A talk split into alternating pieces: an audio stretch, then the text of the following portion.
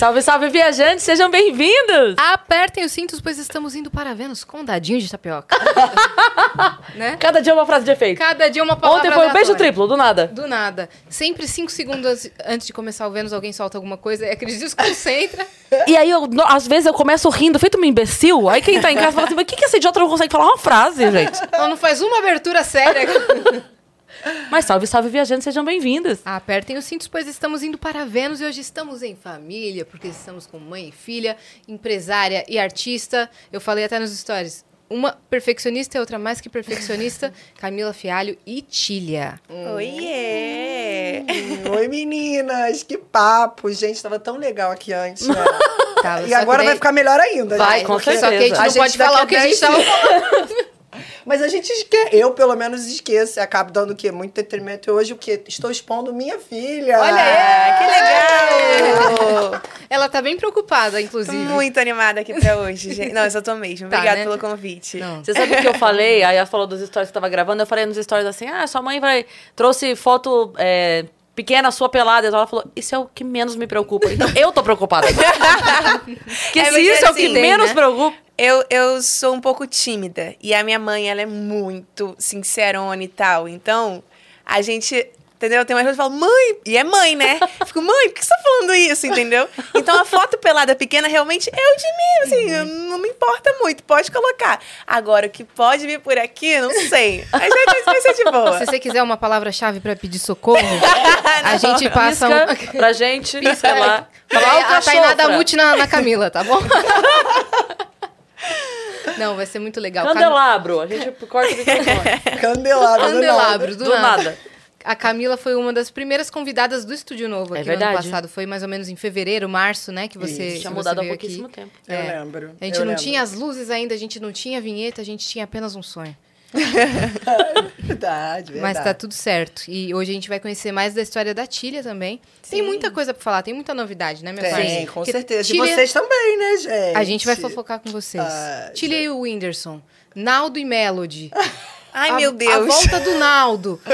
Tem muita coisa, Cara, verdade. tem muita coisa. Inclusive, da- do nosso encontro, geraram vários né, é, é, ganchos pra ele também, nos podcasts dele. Tem coisas que a gente falou aqui, que depois ele comentou em outros Ele lugares. assistiu aqui? Eu não sei se ele assistiu, mas parecia ter assistido, porque era exatamente que o que a gente falava, entendeu? Mas Perguntaram pra ele, é isso? É, Ou- alguma coisa a respeito do que a gente tinha falado aqui, Sim. e se ele concordava, se ele não concordava, e ele falou a respeito. Mas foi tudo certo, ele concordou, então não passamos de Na loucas louca. falando. Nossa, é. Agora Tina, Bruna Grifal, muita gente nova na K2L. A Tina não, adoraria, tá, Tina? A que Tina fique não tá? claro. É porque nós somos todos da mesma assessoria. Que é a área Hum. imprensa, Ariel, que né, é mais famoso aqui no Vênus, porque todo mundo fala o nome do Ariel toda O hora. Ariel Internacional. É, internacional, né? Tá. Tem isso, né? Não, Assim, Ariel, a gente já tá configurando a digital dele na porta já. Já. Exato, ele entra aqui todo mundo fala, e aí, Ariel, Pode como é que foi testar, ontem?" vai abrir. Pode testar. É, pode testar. Exato, exato. E fazemos todos parte da mesma assessoria. A Bruna tá com a gente, né? Foi o- a Bruna já era minha amiga, amiga dela, enfim, a gente anda no mesmo grupo. E durante antes do Big Brother a gente se encontrou treinando. E ela falou, cara, vou entrar para investir na minha carreira de música. E eu falei, ai, não acredito que você tá falando isso. 24 de dezembro, a gente teve oito dias para montar tudo, para entrar no programa. E foi uma coisa extremamente nova para mim. Então tem muita coisa pra gente conversar realmente, porque Big Brother é um mundo à parte, paralelo. assim. Eu vi, cara, vocês estavam com unhas e dentes. Não é bem assim, é isso, isso e aquilo. Nunca me imaginei É. fazendo isso. Eu entrando em Space do Twitter, e assim, era isso. As comunidades, eu conversava, eu falava, enfim, as bolhas, os grupos. É um, um- realmente um ecossistema, é realmente um mundo paralelo É. que fica funcionando ali por três meses, onde advogados, médicos também são fãs e param suas vidas para viver daquilo. Para votar, para ficar 24 horas por dia fazendo mutirão. mutirão. É uma doideira, uma. Loucura. O que mais te assustou? Ah, eu, eu, eu fiquei impressionada. Lá vai a Camila no clickbait. Cortes do Toda vez Vênus. eu estou pensando antes de falar, Ariel, por exemplo. Agora eu tô dando uma enrolada, porque eu já ia falar uma merda muito grande, mas assim. Ai, meu Deus. é porque me impressionou a manipulação na internet, assim. Primeiro eu achava que tudo estava na internet, era o que acontecia na televisão. E depois você descobre que você tem que separar por camadas. É, a internet, o Twitter fica aqui, aí fura do Twitter vai pro Instagram, para os zigs de, de fofoca, fura deles, aí começa a ir pra imprensa. Para os portais, para aquela galera que tem é, é, imprensa escrita. E aí vai chegando em outros lugares que, na minha opinião, vai ficando perigoso. E, e quando isso é feito da forma que é dentro do Big Brother, com manipulação, edição dos vídeos, do que é falado, e muitas páginas que pertencem ao mesmo grupo, falando as mesmas coisas, e você começa a ver, às vezes, não muda nem a frase, não muda nada.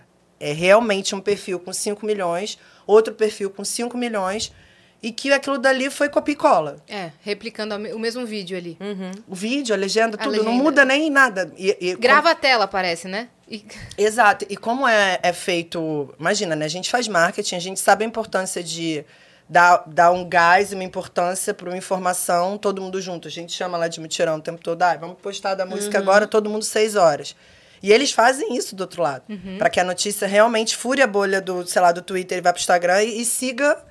Isso acontece. E, e se você não sabe resolver, ou se não tem uma, uma saída rápida para ficar dentro das bolhas, tipo, ó, isso aqui ainda tá no Twitter, resolve aqui. E um assessor louco, tipo, ai, o mundo tá acabando, porque ele fica com medo de chegar a um lugar onde ele também não consiga mais resolver. Então, Total. é muito. Isso daí foi assustador. Eu acho que. Mas assim, me preparou como empresário, eu acho ótimo. Porque eu já tinha vivido crises absurdas. Eu vivo crise com ela o tempo todo. Eu vivo crise com todos os artistas da música. Mas eu não tinha visto esse lado ainda. Não sabia que isso existia. Eu achava que era ah, fã de Big Brother falando porque o outro participante não é o que tá legal. Então, é esse o problema. Não, gente, é real. É uma manipulação que eu não sei qual é o objetivo. Se depois é de trabalhar junto ou de ter algum tipo de vantagem, eu não entendo de verdade, assim, porque não foi usado a nosso favor para a Bruna, né? Assim, a gente tinha que rebater. Então, não eles escolhem, né, quem eles vão acabar destruindo a imagem. Uhum. Se você não assiste o programa, se vo- e pior, o- acaba que a Globo também mostra o que eles querem. Se você É, não edição. assiste e você acredita que sai na internet, na edição dessas pessoas que vivem na internet, ferrou. Porque assim, eles manipulam muito. E eu realmente também não sabia disso. É, eu acabei entrando também, entendendo mais sobre Big Brother por conta da Bruna. E é absurdo, assim. Uma coisa foi falar de um jeito, eles mudam, tiram de contexto, quando você vai ver, tá em todas as páginas de fofoca. E você que não assiste Big Brother, você vê ali e você acredita, porque tá todo mundo falando a mesma coisa. E aí você cria sua opinião através de uma coisa que tá sendo manipulada, tipo... Não, eu chegava num salão e alguém dizia: Não, eu nem assisto o programa, mas ela é isso, né? Falei: Olha bem a sua frase como é contraditória. É. Você não assiste o programa, nem o editado, nem aquele à noite lá, ao vivo. Não, não. mas na internet. Eu falei: Ixi, Gente, que loucura. acredite. Existe o que tem na internet, um programa na internet, existe outro que vai para edição, existe a galera que assiste do pay-per-view e consegue ter, consegue ter uma noção maior do que está acontecendo, mas é exatamente o Mas é ela tá- minoria, né? A Exato. galera que consegue ter uma Uhum. noção do todo. a Tília falou que ah, a Globo tem. Existe a edição do programa, assim. Que eu nem acredito que a Globo tendencie É, da maneira que manipule, é. manipule de jeito nenhum.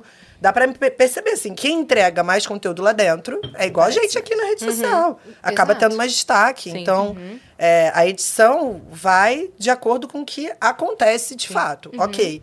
Agora, aqui na internet. É outra coisa. Mas é muito doido pensar que as pessoas estão meio que precisam tomar um partido sobre qualquer absoluto assunto, né? Assunto, é. Tipo, ela não pode, tipo assim, existe a Bruna. Eu não posso saber, existe a Bruna. Você gosta dela? Não sei se eu gosto ou não gosto. Não, eu preciso ou amar ou Ou odiar. odiar. Eu não posso só falar, ah, então, não, não sei, não conheço muito, não vi muito. Eu falo que a gente tá precisando muito mais de Glória Pires, não sou capaz de opinar, sabe? É, eu também acho. Porque a galera tá nessa. Tipo, não, peraí, surgiu essa almofada? Eu preciso saber. Eu, eu quero aí, peraí que eu ver. Ou eu amo ou eu odeio. Eu não, não, cara, deixa a almofada ali quieta. É, ela eu não tenho sabe? escutado, eu não conheço. Eu, eu falo muito isso, assim, né? Porque tem gente que eu conheço, principalmente artistas, que eu conheço, que eu sento, janto, não é meu amigo, mas eu conheço. E tem gente que eu sei quem é. Óbvio, é famoso. Então, e quando falam, você conhece o fulano? Eu falo, ah, não, não conheço. Nossa, você está querendo. Não, gente, eu não conheço na pessoa física. Aham. É só isso. E vamos começar a responder eu não conheço.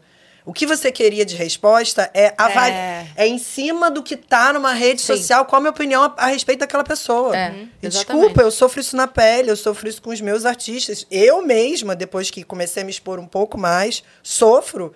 pro que acham, ou que é, ou que não é. Sim. Então, assim, E eu te não... acham responsável por todas as decisões de absolutamente todos os artistas que estão na K2L. Cara, é desesperador. E a Tília ter saído do armário e ter cantado, menina, agora começa a terapia. É, então, vamos lá, Porque Tília. foi mais difícil ainda, entendeu? Quantos anos de carreira já?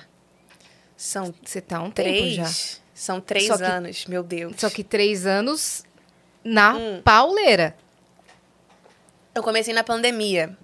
Na real, eu tinha um plano na minha cabeça. Eu sempre soube que eu queria cantar. Desde quando eu nasci, assim. Mas eu nunca contei pra minha mãe e pro meu pai. Por quê? No parto, Ai. ela falou, eu quero! É, foi tipo isso. É, mas eu nunca, can- eu nunca contei pra eles e eu não sei até hoje porque eu nunca contei. Não existe, ai, super você sei. tinha medo, ai, você tinha. Não sei, eu só não queria contar. E meu plano era: eu vou fazer 17 anos, quando eu fizer 17 anos, no último ano da escola, eu vou pedir um intercâmbio de presente, eu vou fazer intercâmbio. Quando eu voltar do meu intercâmbio, eu vou ter 18, eu vou começar minha carreira com 18 anos. Meu Deus. Muito, não, completamente. Enredo de filme. Exatamente, planejar tudo na minha cabeça. E assim, eu segui com meu pai e minha mãe não sabendo o que eu ia fazer da vida. Pausa. A gente não se falava, eu e Denis. Ai, começou. Tem essa questão. Porque é isso, como a Tília vai chegar e vai falar, ok, eu vou cantar. O que aconteceu na sequência? Todo mundo virou pros dois e falou: e aí? Como vocês não sabiam, né? Vocês não sabiam isso? A gente nem se falava, como é que a gente ia saber se a Tília ia Aí cantar vocês ficaram, caraca, velho. A gente não tá sabendo essa informação. Eu acho que ela jogou tanto pro universo que Deus foi, foi organizando as coisas, Graças. a gente voltou a se falar, ela falou que queria cantar, a gente ficou mega unido por ela. A gente cai na porrada, gente, não tem essa união toda, não. Mas é, a- por ela, a gente entendeu o quanto seria importante como pais. Agora temos que virar pai e mãe dela, independente, já que a gente brigou a vida inteira, agora é hora da gente olhar Ah, pra porque isso é um cuidado. fato. Meus pais não se falavam mesmo.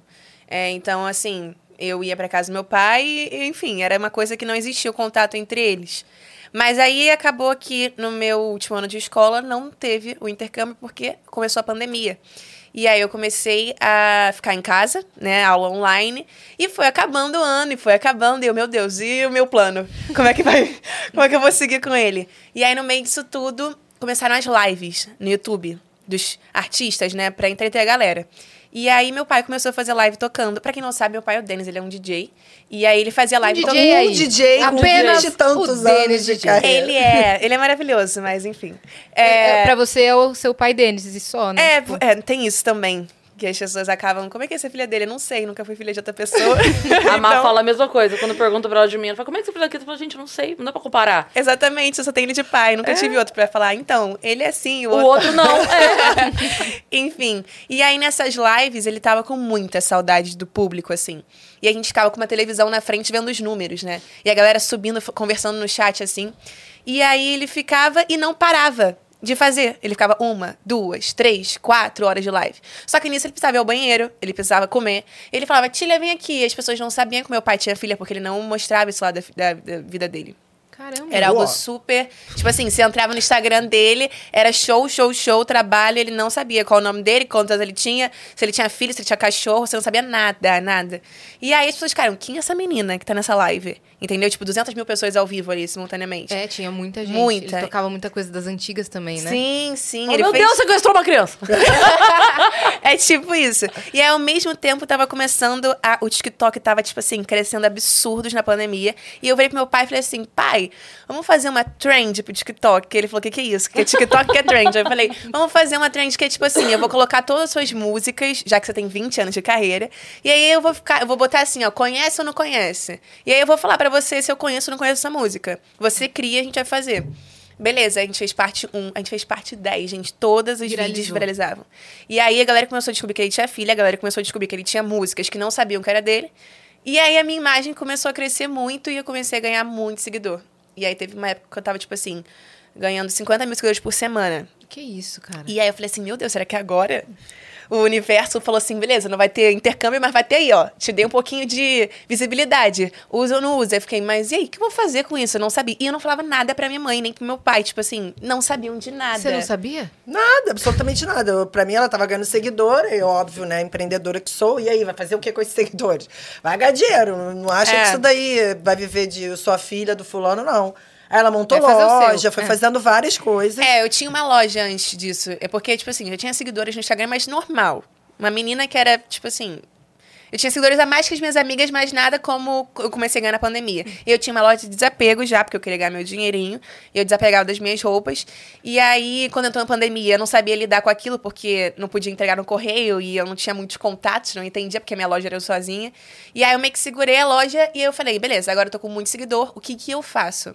E aí eu parei e falei, pai, eu quero fazer uma live brincando de ser DJ, já que nas suas lives estão dando certo a minha minha aparência ali, né? Eu apareço e viraliza no Twitter, viraliza no TikTok, eu quero aparecer sozinha. Ele falou, tá bom, pode ser. Quando? Eu falei, depois de amanhã. Ele, mas você sabe tocar? Eu falei, não. Me ensina. Pois você vai me ensinar. É, e aí a gente teve dois dias pra ele me ensinar a tocar. Criei o canal no YouTube, deu tipo 20 mil inscritos em dois dias. Que isso, cara. E aí comecei a abrir a live. Aí no dia que eu fui abrir a live, tava rolando uma live do Whindersson e do Pedro Sampaio, com patrocínio de uma marca aí. E aí a minha live tava com mais view que a deles. E aí eu fiquei, meu Deus, eu, tipo assim, meu nome no Trend Topics do Twitter, eu falei, Jesus, era da cantora Vem, só que até então eu não tava cantando, eu tava tocando. E olha que engraçado, eu via isso, eu já achava que você já cantava. Nada. Eu achei que você cantava desde pequena e que você estava assessorada há anos. Nada, Deixa eu eu não perguntar uma coisa. Você, quando você, resu- assim, que você não contou, era consciente, não vou contar, era... Era. Mas tinha um motivo? Desculpa, tinha um, tinha um medo, uma Eu acho, assim, comparação? Consciente, não. Mas inconsciente, eu acho que tinha um medo na minha cabeça. Tipo assim, não sei se comparação, mas o meu pai e minha mãe, eles são muito profissionais. Então, e eu via isso desde pequena. Então, acho que é o perfeccionismo que ficava, meu Deus, e se a minha mãe falar que eu não sou boa o suficiente? Se meu pai falar que eu não sou boa o suficiente? E, gente, a gente teve várias crises, assim. Mas Entre uma expectativa de uma música que ela quer lançar e eu saber que naquele momento. Óbvio que na música existe o, ah, o, o, o, eu falo, né? Os deuses da música chegam e falam, vai para uma coisa que a gente não espera, não planejou. Eu sei que existe esse fator dentro de uma carreira, só que eu sou a pessoa pé no chão, estrutura, recorrência e principalmente tem que se preparar. E a o- hoje eu consigo enxergar, né, três anos depois. Para mim, a Tília está trabalhando profissionalmente tem um ano. Ser honesto. Os dois primeiros são aqueles anos que. Eu quebrei a cara. Exato. Que que é, era que é pandemia fundamental, mas é fundamental para o artista É se porque eu nunca tinha estudado. Eu nunca tinha feito aula de canto, eu nunca tinha feito aula de música, eu nunca tinha entrado no estúdio, eu não sabia segurar o microfone, eu não sabia como era a minha voz. Eu sabia que eu era, no mínimo, um pouco afinada, mas não tinha nenhuma Isso eu noção também sabia. Quando ela cantava em casa, eu falava: caramba, filha, isso é afinada, mas passava muito batida. É, ela meu não pai também é demonstrava afinadinha, em absoluto que era isso que ela queria, ou que era é para aí que ela ia, de alguma forma. Mas Entende? eles falavam isso, eu entrava dentro do quarto e ficava, meu Deus, eu sou afinada. Entendeu? Era tipo isso. Não, eu, per- eu perguntei isso porque, curiosamente, a gente conversou há pouco tempo com a Suzana, filha da Kelly Key. Uhum. E ela comentou a mesma coisa, de ter demorado pra contar, de ter demorado pra falar, que ela via é, a mãe, a vida que a mãe levava, e que ela, de alguma forma, era levada para aquilo, mas ela não, não queria. Ela demorou muito tempo, né, pra, pra assumir, como você falou, sair do armário, armário. assumir que era o que ela queria pra se dedicar a isso. Sabe? Ela, Exato. É, talvez seja inconsciente mesmo isso, a gente ficar olhando assim nossos pais e, e eu entendia que eles eram bons assim no que eles faziam, eles não eram qualquer um. E aí eu ficava, eu não posso ser qualquer uma também. E aqui e eu acaba criando uma comparação mesmo. Será que eu sou tão boa quanto os meus pais? Será que eu posso falar para as pessoas que eu quero isso? E só que ao mesmo tempo eu queria, eu sempre foi muito meu sonho. Então eu acabei deixando isso de lado, mas realmente, quando pequena, eu nunca consegui contar para os meus pais que esse era o Se ela tivesse contado, sim, a, a Tília fez tudo como eu, eu tenho na cabeça que toda criança, adolescente tem que fazer, assim. A gente, como pai e mãe, tem que fornecer tudo que tem à nossa disposição. Aula disso, aula daquilo, daquilo outro. Então, ela fazia como toda criança ia pulando de aula em aula. Eu, a cada seis meses, trocava. Não teve nada que ela te falasse, ah, olha, isso aqui eu quero muito, quero ficar e, e vou seguir. Não, então, para mim... Porque hoje, se eu pudesse voltar no tempo, eu teria tirado esses dois anos para que ela só se preparasse, assim. E que não criasse expectativas e, obviamente, investimento em cima de lançamentos que nem ela, ela hoje ela escuta e fala, putz, minha voz não, Não era era, a hora." a voz que eu queria, Deus. o clipe não era do jeito que eu queria, eu tava presa, eu tava travada. Só que, pô, eu tenho 20 anos de carreira.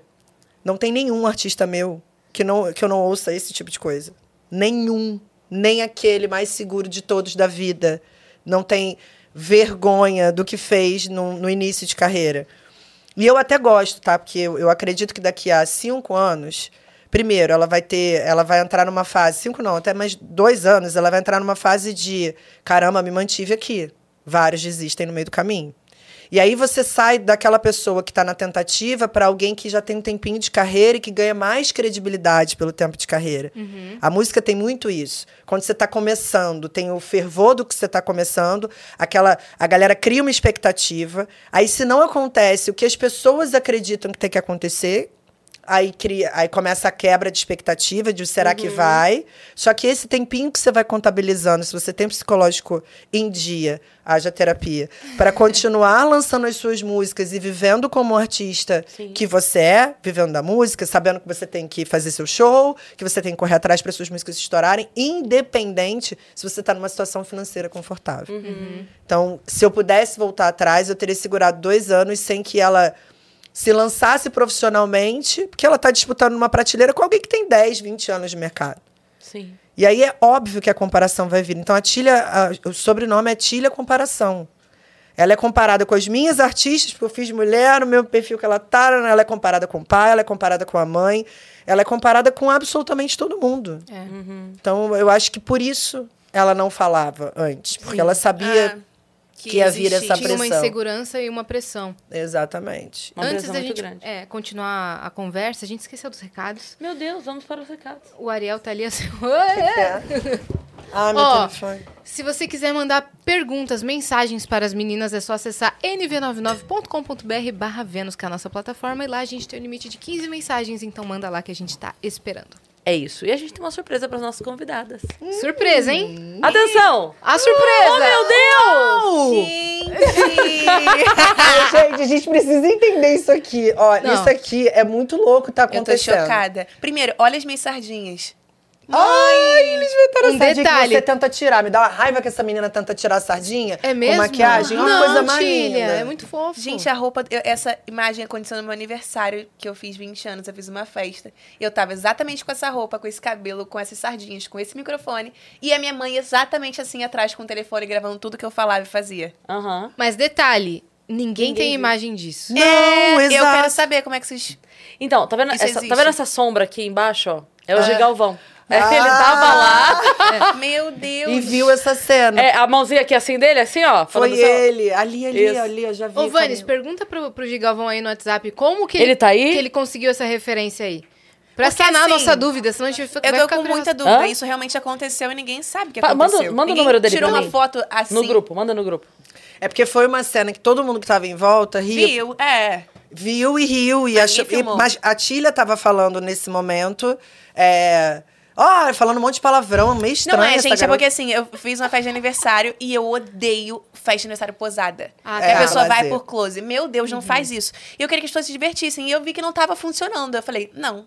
Então eu vou cantar o parabéns e antes do parabéns eu vou dar um recado. Aí eu peguei o microfone e falei, olha só.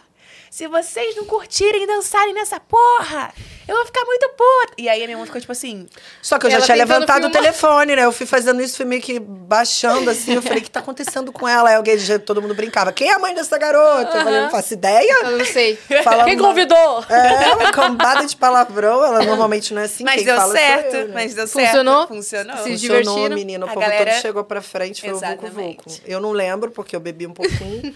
mas assim, no dia seguinte eu tenho certeza que eu tava bem, que tava Vamos ver, tudo se bem. ele, se ele atendeu, eu abro aqui. Vamos ver. Boa. Tô ligando pra ele. Tá ligando pro Gigalvão, pra A gente, gente saber saber. essa Eu tô informação. muito curiosa. Será né? que ele foi? A gente Não. conhece? Não, deu- eu Não acho que alguém filmou e ele caçou, velho. Cara, mas ele foi muito. Muito mexeu com o meu né? coração, Mexeu. sério. E E Assim. detalhe, alguém vazou esse emblema cinco minutos antes de começar a live. Então a Tília já tinha visto e falou: gente, como vocês têm isso aqui? Isso aqui é de vocês? eu não tava entendendo nada. Exatamente. Não, não atendeu. Não Não atendeu. atendeu? Entendeu? Mas eu vou mandar uma mensagem pra ele falando que a hora que ele puder falar, ele avisa. É, Ai, mas muito avisa que não é importante. nada, nada Claro, urgente. claro. Tadinho. ele vai ficar, meu Deus do céu. Não, mas ficou incrível o emblema. Ficou lindo, Obrigada, eu lindo. amei. Quando você veio, já tinha emblema, né? Já. Já tinha. Já então, tinha. agora é o segundo da, da Tília com a mãe, com a Camila. Ai, Qual que é o eu- código, Tainá, pra resgatar? Tica. Tica. Tica. K com, é, com K? Com K. Boa. Ah, Tica. Tica. É nosso chip. Oi, É o Gi, nome tudo do bem? chip. A gente tá ao vivo aqui no Vênus, a gente acabou de ver seu emblema e as convidadas estão assim em choque pra saber como foi que você pegou essa referência desse momento. Que ninguém sabe, ninguém viu. Você estava na festa? Você é um penetra? Porque teve. Como, como você tem essa imagem? A gente quer saber, conta pra gente. Aí ele fala, foi o Ariel, tá ligado? Imagina. Ai, cara, mas é isso. Então, essa é a surpresa pra vocês. Vocês vão Eu Eu ganhar, amei, tá? amei, eu amei. eu amei, gente. Vocês mandaram muito bem. Tem um valor gigante isso daí.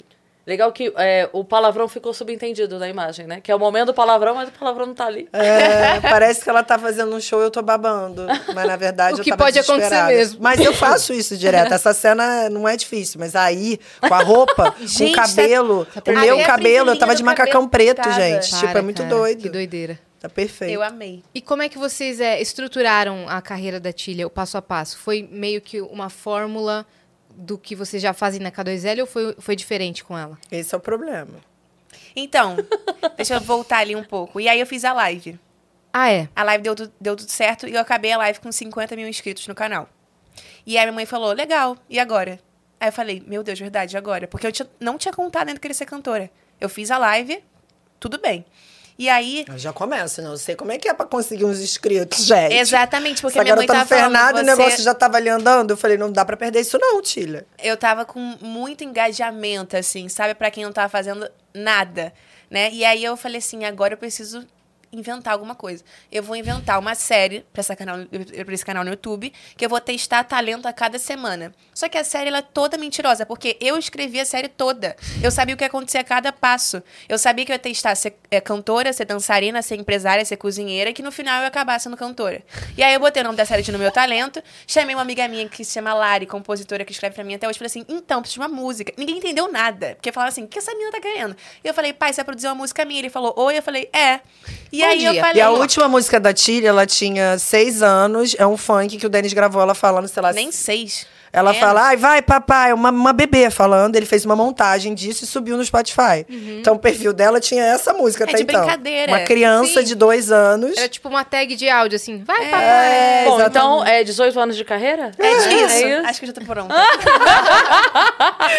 não, aí onde Seus eu pais não entenderam nada. Isso, Você tá na eles não que você ia entenderam gravar. E aí eu fui e gravei. No meu talento chamava música. Eu terminava a série lançando uma música chamada Meu Talento. E aí eu falei, na hora que eu fui lançar a música, eu não sabia. Falei, como é que você lança uma música? Aí eu fui atrás da minha mãe. Olha aí. Então, mãe, a série tá acabando e eu vou lançar uma música. E eu não, não saí da minha boca, eu quero cantar. Eu falava só o próximo passo. O próximo passo da série é vou testar outra, outro talento. E o próximo é vou lançar uma música. E eles iam pegando as informações assim, entendeu?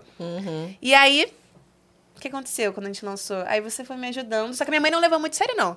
Ela falou, ih, a Tilha tá surtando, daqui a pouco ela vai parar com esse negócio, vai entender que não é assim que funciona. Então, vou fazer que. Eu nem assinei contrato na primeira música, nada disso.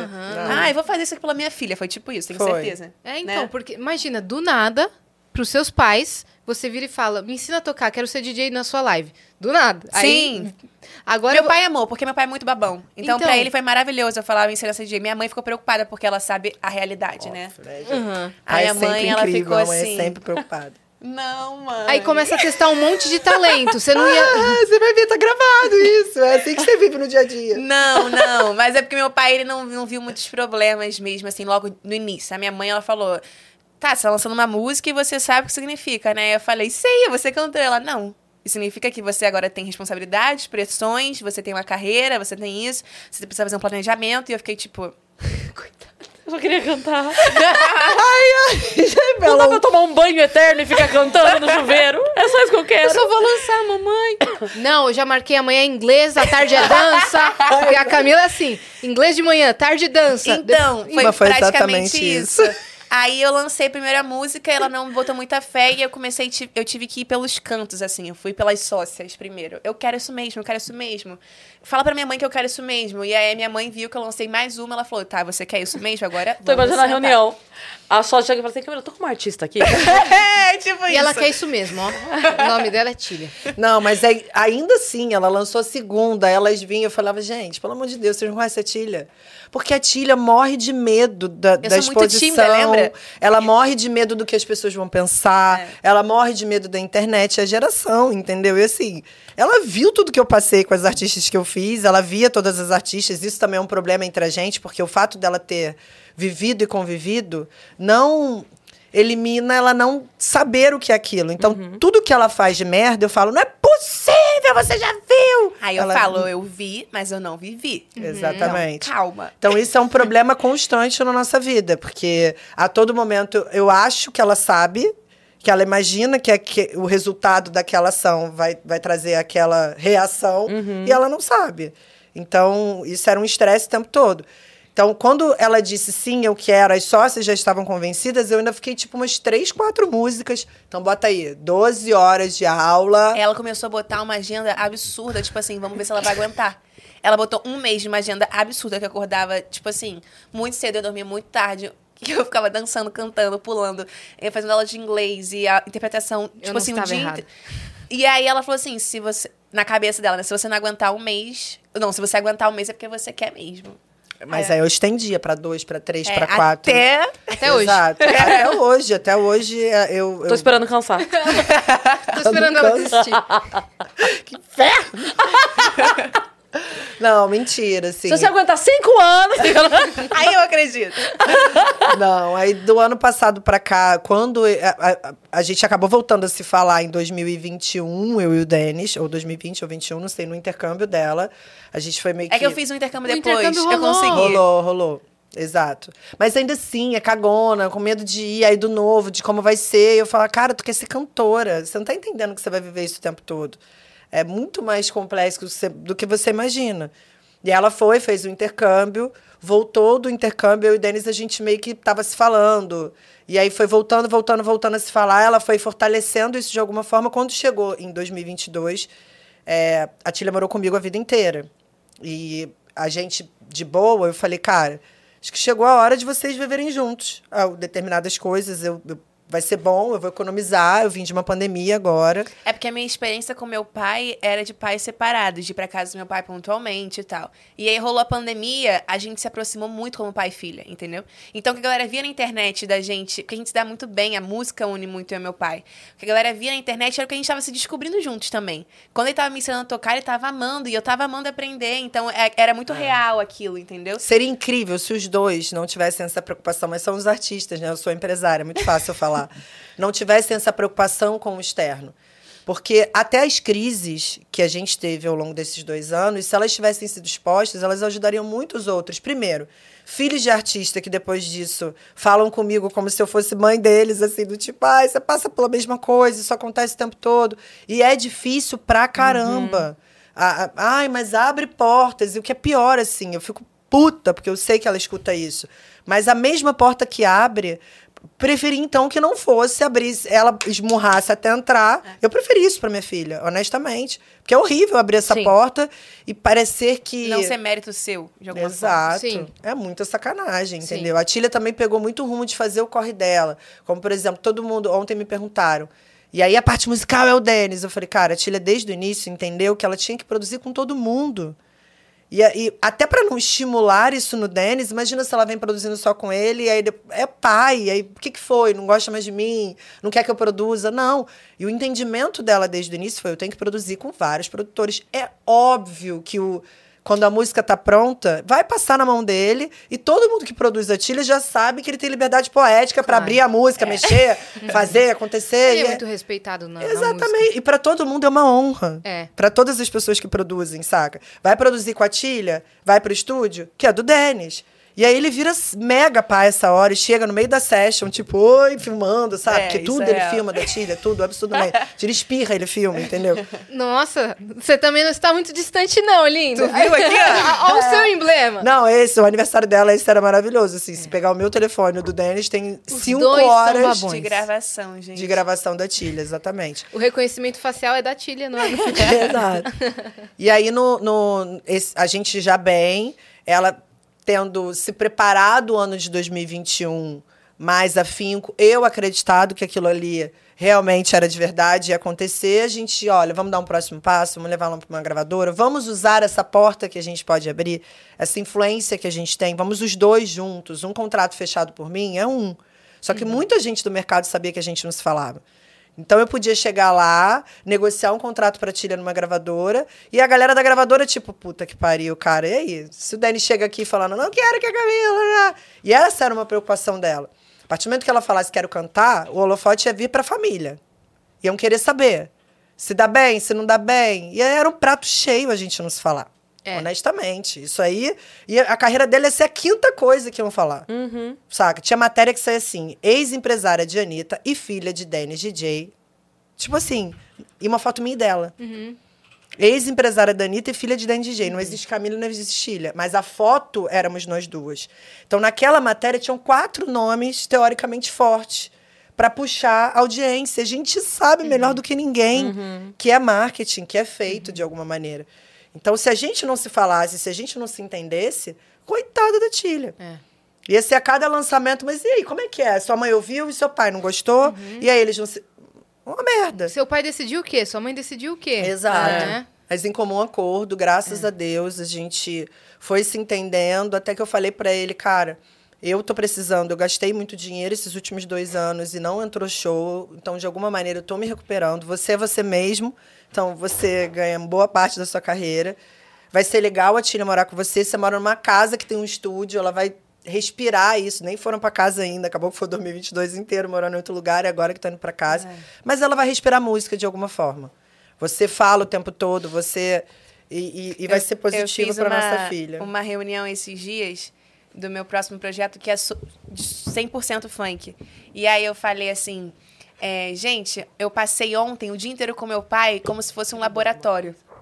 É, eu passo o dia com ele e é muito natural. Ele vai falando, ele vai explicando coisas que é do dia a dia e, e eu vou só anotando no bloco de notas, faço um laboratório e é um projeto sobre funk e que ele ajuda muito sem nem saber. E aí a gente desenhou todo o álbum assim direitinho, é, todo o storytelling, todas as referências, com coisas que ele tinha me falado no dia anterior sem nem.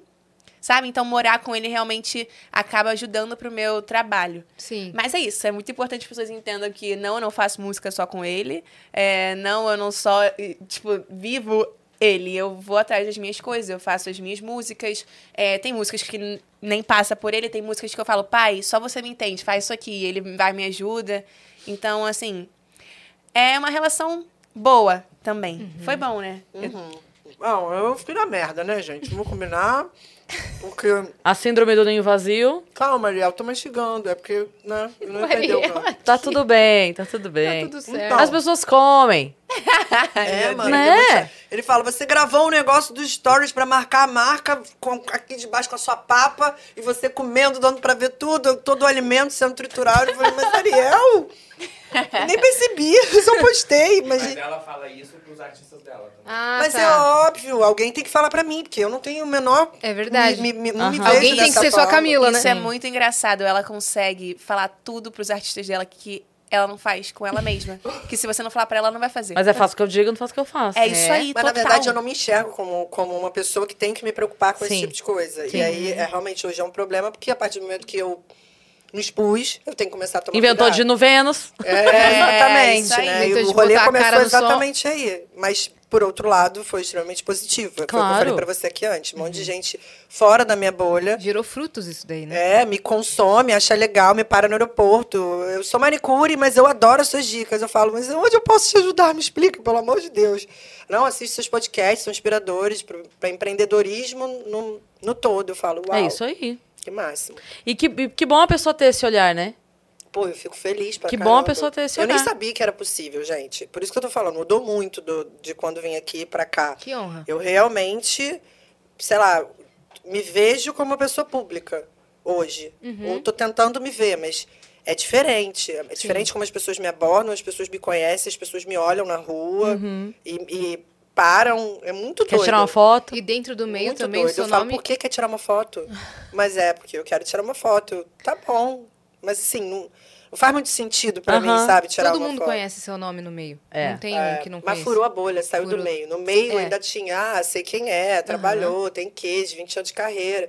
Mas era na minha bolha aqui. Isso, e, e o nome é muito forte, né? Camila Fialho. Isso foi uma, uma das minhas escolhas de não deixar a Tília Fialho no meu nome.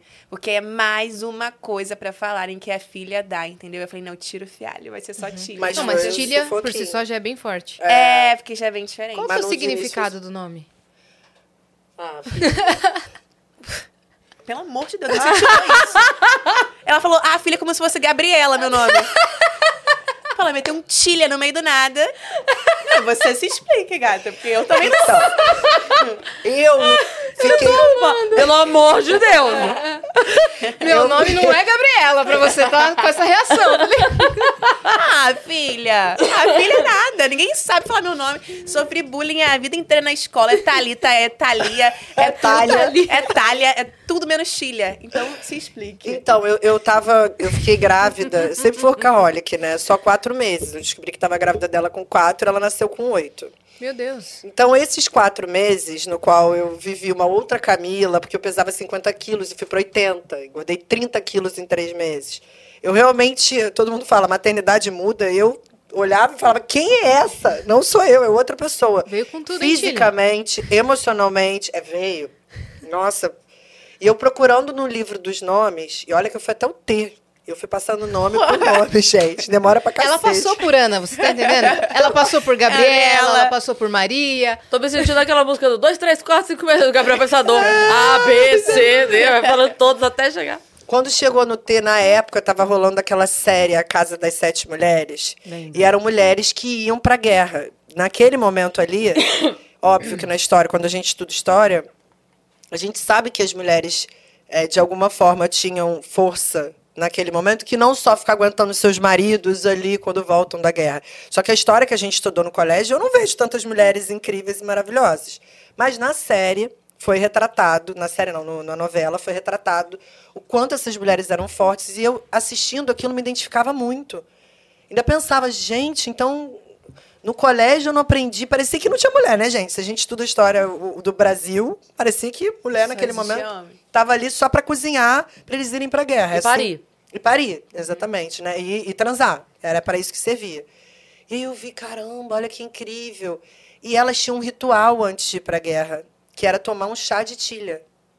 Diziam que tilha era uma planta que trazia força para elas, para que elas pudessem, no combate, ficar cada vez mais fortes. Então, era, eu lembro dessa cena como se as atrizes faziam chá, tomavam, e aí falavam, agora a gente está preparado e tal, se abraçavam. E eu falei, gente, é isso, eu vou tomar uma dose cavalar de tilha na minha vida.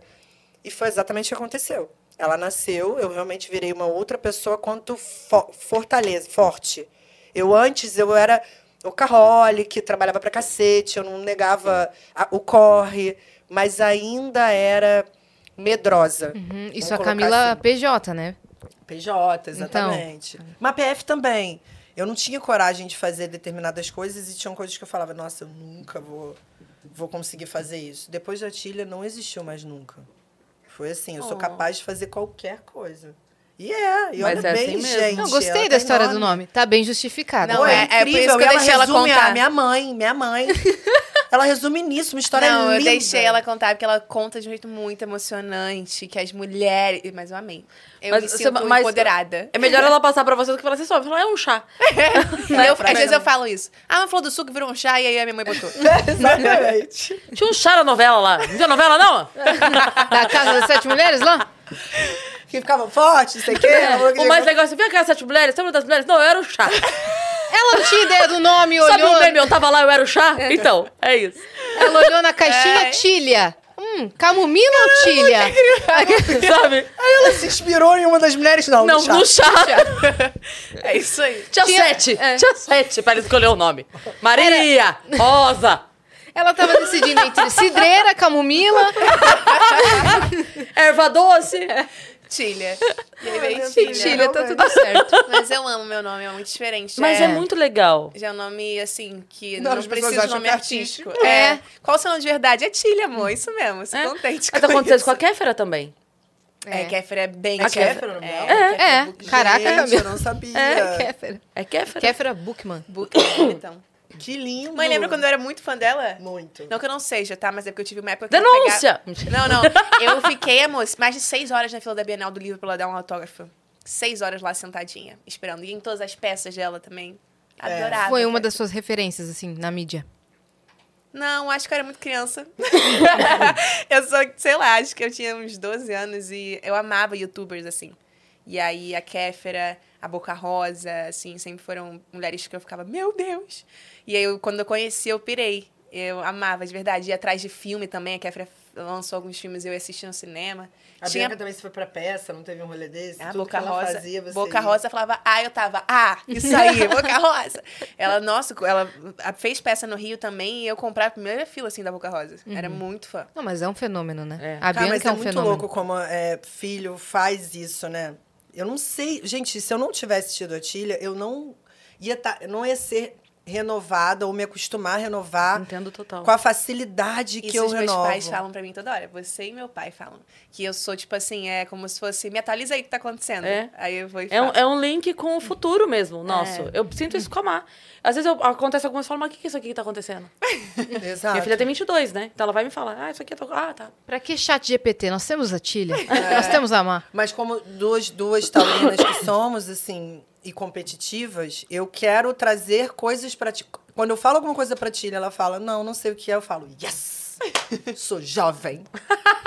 Tô aqui na hype, ela não sabe ainda. Eu fico super feliz. Eu explico, não, filha, é isso, isso, isso, isso, isso, e passa batido. Mas o Denis usava isso, é, passou a usar a partir da pandemia. Porque eu, eu tava falando Lembra do sobre isso. TikTok? Que não sabia o que era? Exato. A Tilha, ela, nesse, nesse sentido, adoraria que ela tivesse usado referências como Bianca e Kéfera, que tem mais facilidade para aceitar o ônus de ser uma pessoa pública. Saca? A Tilha tem muita dificuldade. A Tilha tem muitas coisas interessantes para mostrar para o mundo, mas como todas elas, como né, muitas delas são beiram a polêmica ou qualquer outra coisa, ela decide Esconde. guardar. E eu falo, cara, você é uma artista, não tem muita escolha. É, mais cedo ou mais tarde, você vai ter que contar essa história. As histórias da sua vida ou as histórias que vão inspirar os seus fãs. Então, essa hora é muito difícil, porque é como mãe, como empresária e como a mãe que tem entendimento empresarial orienta a sua filha. E aí tudo se mistura. Ai, gente, que isso é muito importante. Existe mãe, existe artista, existe a mãe que não sabe ser empresária com uma filha artista, e existe a mãe que sabe que é empresária e tem uma filha artista. Porque tem mães aí que acaba que só é mãe e a filha vira um fenômeno por algum motivo, sei lá, vira atriz, enfim, e acaba tendo que se virar e a mãe não tem entendimento e você vê algumas coisas. Mas a minha mãe é, é muito bom, porque ela sabe o que ela tá falando. Então eu, tenho que escutar não só porque é minha mãe, mas muito mais porque é Só empresária. que, obviamente, ela fica. Eu sou a mãe. É. Casa de ferreiro, Então, né? assim, será? Será? Quando eu pego. Até porque os meus argumentos profissionais, vamos colocar assim, eles são bem basados. Então, os artistas que trabalham comigo, ou que me procuram, ou que falam, que assistem os podcasts, eles gostam de, de me ouvir falar. E eu falo, a minha psicologia artística, eu consegui encontrar gatilhos para entrar na cabeça de vocês e me fazer entender quanto parte técnica, burocrática, é, planejamento, estratégia. Eu acho que esse é o meu diferencial. Só que quando você tenta ser assim com a sua filha, é impossível. Eu falei pra ela antes da gente chegar aqui, eu falei, olha, se chegar lá e você ficar sendo só minha filha, que agora você tá numa vibe de ficar me contradizendo tudo que eu falo, não vai render. E vai ficar uma merda. Por sua vez, você sabe que eu falo. E elas vão fazer perguntas e eu vou falar. Tem alguma coisa que você não gostaria ou que... E assim, minha filha, rever se não gostaria. Porque não dá mais pra ficar não, não, não gostaria, sabe? O engajamento da Tilha pra quantidade de seguidor que ela tem é bizarro, gente. É um dos maiores do escritório. E eu tento explicar isso pra ela. Mas enquanto ela prefere manter a vida dela, o que é interessante, o que as pessoas querem saber guardadinha, é uma troca. Na hora que ela vem, por favor, consumam a minha música, a galera fica, tá, mas eu quero saber a sua vida. Eu sei que vai ter um limite. Não tem problema nenhum. Eu acho que tem que ter é saudável. Mas como ela ainda não encontrou esse limite e é a cagona, puxou muito Denis nesse sentido, Aí esconde tudo. né? esconde tudo. Aí eu falo, olha, E aí o engajamento tá lá parado. entende? E É, é, pra gente que vive disso, né, sabe disso, é quase que um, um desperdício. Eu falo pra ela. Eu vejo tantos cantores aí que gostariam de ter essa base de fã que você tem, é, que tá ali, que te consome, que te ajuda, que colabora com você, e eles têm uma base de fã pra música, não pra eles. Que eu acho um desperdício que você tá fazendo. E principalmente tem tempo. Fã é foda, cara. Fã tá ali, tá te apoiando, mas ele quer a troca. E a troca é ver a sua vida pessoal dando certo também. Gente, mas ela fala isso e eu vou concordando com tudo, porque eu também sou fã, né? E eu sou fã da Ariana Grande. E eu ficava boladíssima quando a Ariana Grande sumia. Eu ficava, o que, que essa mulher tá fazendo que ela sumiu? E quando ela lançava, aí ela lança, fazia uma turnê. Aí eu ficava, nossa, como é que deve ser da turnê, né? Ela fazia turnê, né? ela lançava o filme da turnê, eu ia assistir rapidão. É tipo assim, eu quero ver como ela é. Como é que ela fala com a mãe, como ela fala com o pai. Ela posta o cachorro, mas como é que ela trata o cachorro? Tipo, é uma curiosidade, tipo, quem é essa pessoa sem ser ele no palco, né? Mas eu tenho muita dificuldade, realmente, em mostrar. Eu fico, será que eu sou realmente interessante o suficiente? Será que as pessoas vão falar, tipo, nossa, que garota chata? Ou, sabe? Só que, enfim, O é que uma mais me questão. incomoda é exatamente Mas isso. assim, vão falar. Exato. É isso. O negócio é que você vai uma postar. coisa. É, Pode falar, uma, não, uma coisa que eu é, fui aprendendo com, os- com o tempo a lidar é que assim, vão falar. Não importa o que você faça. Se você. Você falou do cachorro. Se tratar o cachorro muito bem ou muito mal, vão, Vão falar. falar. Se você não tiver cachorro, vão falar. Se tiver um gato, vão falar, por que não tem cachorro? E se tiver cachorro, vão falar, por que, por que não gato? Sim. Você viaja tanto, por que não gato? Você vai, demônio, eu quero um cachorro. Então, assim, sempre vão falar. É, e aí, uma coisa que eu aprendi a fazer, quando é possível, porque nem sempre dá tempo, primeiro de tudo, nem sempre dá tempo da gente ler tudo, mas às vezes, quando pega alguma coisa, eu falo assim: deixa eu entrar no perfil dessa pessoa. E aí, quando eu entro, eu entendo por que que ela tá falando aquilo. É uma vida tão triste. É, tão. Eu falo assim: tá bom, querida, fala mesmo. Fala que é tudo que você tem pra fazer. Se você não falar da minha vida, a tua é tão desinteressante. Entendeu? Se você for falar da sua, ninguém vai parar pra te ouvir. Então fala da minha. Fala da minha que assim você consegue conversar com seus amigos. Nossa, eu Entendeu? quero esse corte da, da Cris pra mim. Ela vai postar. Vou botar no meu feed. Vou Mas falar, não é. entendam. Ela vai fazer um react só assim, ó. É, Exato, e deixa, é, deixa eu falar, deixa eu falar. Sim. Assim, é, algumas opiniões importam, né? E você tem a sorte de ter do teu lado não só a pessoa que mais te ama no mundo, que é a mãe, né? A nossa mãe sempre é, e como também a empresária, que é alguém que você quer que você dê muito certo financeiramente. Então, assim, todos os motivos pra querer que você dê certo. Então, é, não é ignorar, porque eu acho de fato que tem fã que dá aquele toque, que fala assim, poxa, queria ver mais uma música mais assim. Vale a pena dar uma escutada, Aham. né? Mas tem gente que vem que é só pra. A, a gente já falou disso aqui 820 vezes, e olha que o Vênus tem só 500 episódios, mas a gente já falou muito disso aqui, que é a caceta da reportagem do Fantástico dos haters. Sobre Você já os viu? Eu juro por tudo, vale muito a pena parar pra ver. A gente não viu na TV, a gente viu quando já tinha saído, tava no Globoplay. É, mas naquela semana, quando saiu essa reportagem, meio que rolou um zum, zum, zum. A gente tinha ido fazer uma gravação, a gente viu no carro. Mas assim, eu lembro, se eu fechar o olho, eu vivo o momento de novo com a Yasa. A Yasa do meu lado, assistindo eu abri e nós duas assim, Que bizarro. bizarro. Os haters falando o, o, o modus operandi. A entrevista é com os haters. Sim, É, total. é, o Você que eles assistiu, né? fazem, como eles se sentem fazendo. Daí ela falou, mas você vai falar esse tipo de coisa pra quê? Tipo, a pessoa vai, é, mas eu quero que ela sinta mal mesmo. Você não assistiu essa matéria? É, você tá falando, eu acho que eu já Eu assisti. assisti. Alguma É, coisinha, Aquilo mexeu comigo. Eu fico imaginando vocês que passam por isso. Porque hoje eu tô numa fase de fênix maravilhosa. Eu te amo, você é incrível. Nossa, como você existiu. Que bom que você nasceu. Mas vocês que estão sempre conversando com outras pessoas, veem opinião sobre outras pessoas através de vocês. Então, assim, Sim, ver uma matéria dessa para quem tá ali sim. gravando direto ou fazendo direto, deve ser punk mesmo, cara. E tem uma coisa que eu até comentei o dia que a gente tava lá no, no Rock Rio, a gente tava conversando com a convidada e eu falei, é impressionante que toda vez que vem um comentário legal, um comentário bacana, positivo, se você entrar no perfil da pessoa, você vai ver uma pessoa feliz. É. É impressionante isso. Eu falo, gente, não, fiz. não, Maneiro. juro, não, não é papo. Você entra no perfil da pessoa, a pessoa feliz que tá lá produzindo, Mas fazendo é dela. Ela tem um trabalho, Ela tem um trabalho, mesmo, ela né? tem uma família legal, ela tem, sei lá, uma. Ela tá bem, não importa, ela Diz tá muito bem. mais sobre a pessoa do que você. Exatamente. Né? Ah, essa frase é linda, né, Tira? Se tu colocasse em prática. Ela vai colocar. É, São momentos. Não, não, eu, hoje em dia os haters não me incomodam tanto, não. Já teve época que incomodou mais, assim. Até porque foram. Eu já tive ataques, hate, beleza. Você tá tendo ali. Tem ataque, ataque é osso, né? Quando é todo mundo ao mesmo tempo sobre aquele assunto. E aí é chato, já tive uns dois, três, assim, que realmente aí você fica meio baqueado. Mas o dia a dia, assim, que tem nas fotos, que tem no- nos comentários das minhas músicas, ai, sinceramente, foda-se, não me incomoda muito, não. Mas quando você expõe mais a sua vida, você tá dando mais liberdade É. para aquilo acontecer. Então eu fico tentando equilibrar, mas pode ser que me atrapalhe, né? Mas é osso, você. Você é reativa? Você tem medo de ficar, tipo, de responder assim e perder a mão? Não, mas quando eu fiz isso não deu muito ruim, né? Quando eu fiz isso, eu, enfim, eu já passei por situações que se eu falasse é, que eu falei e é, é que eu não posso É, falar. Tem isso. A semana passada.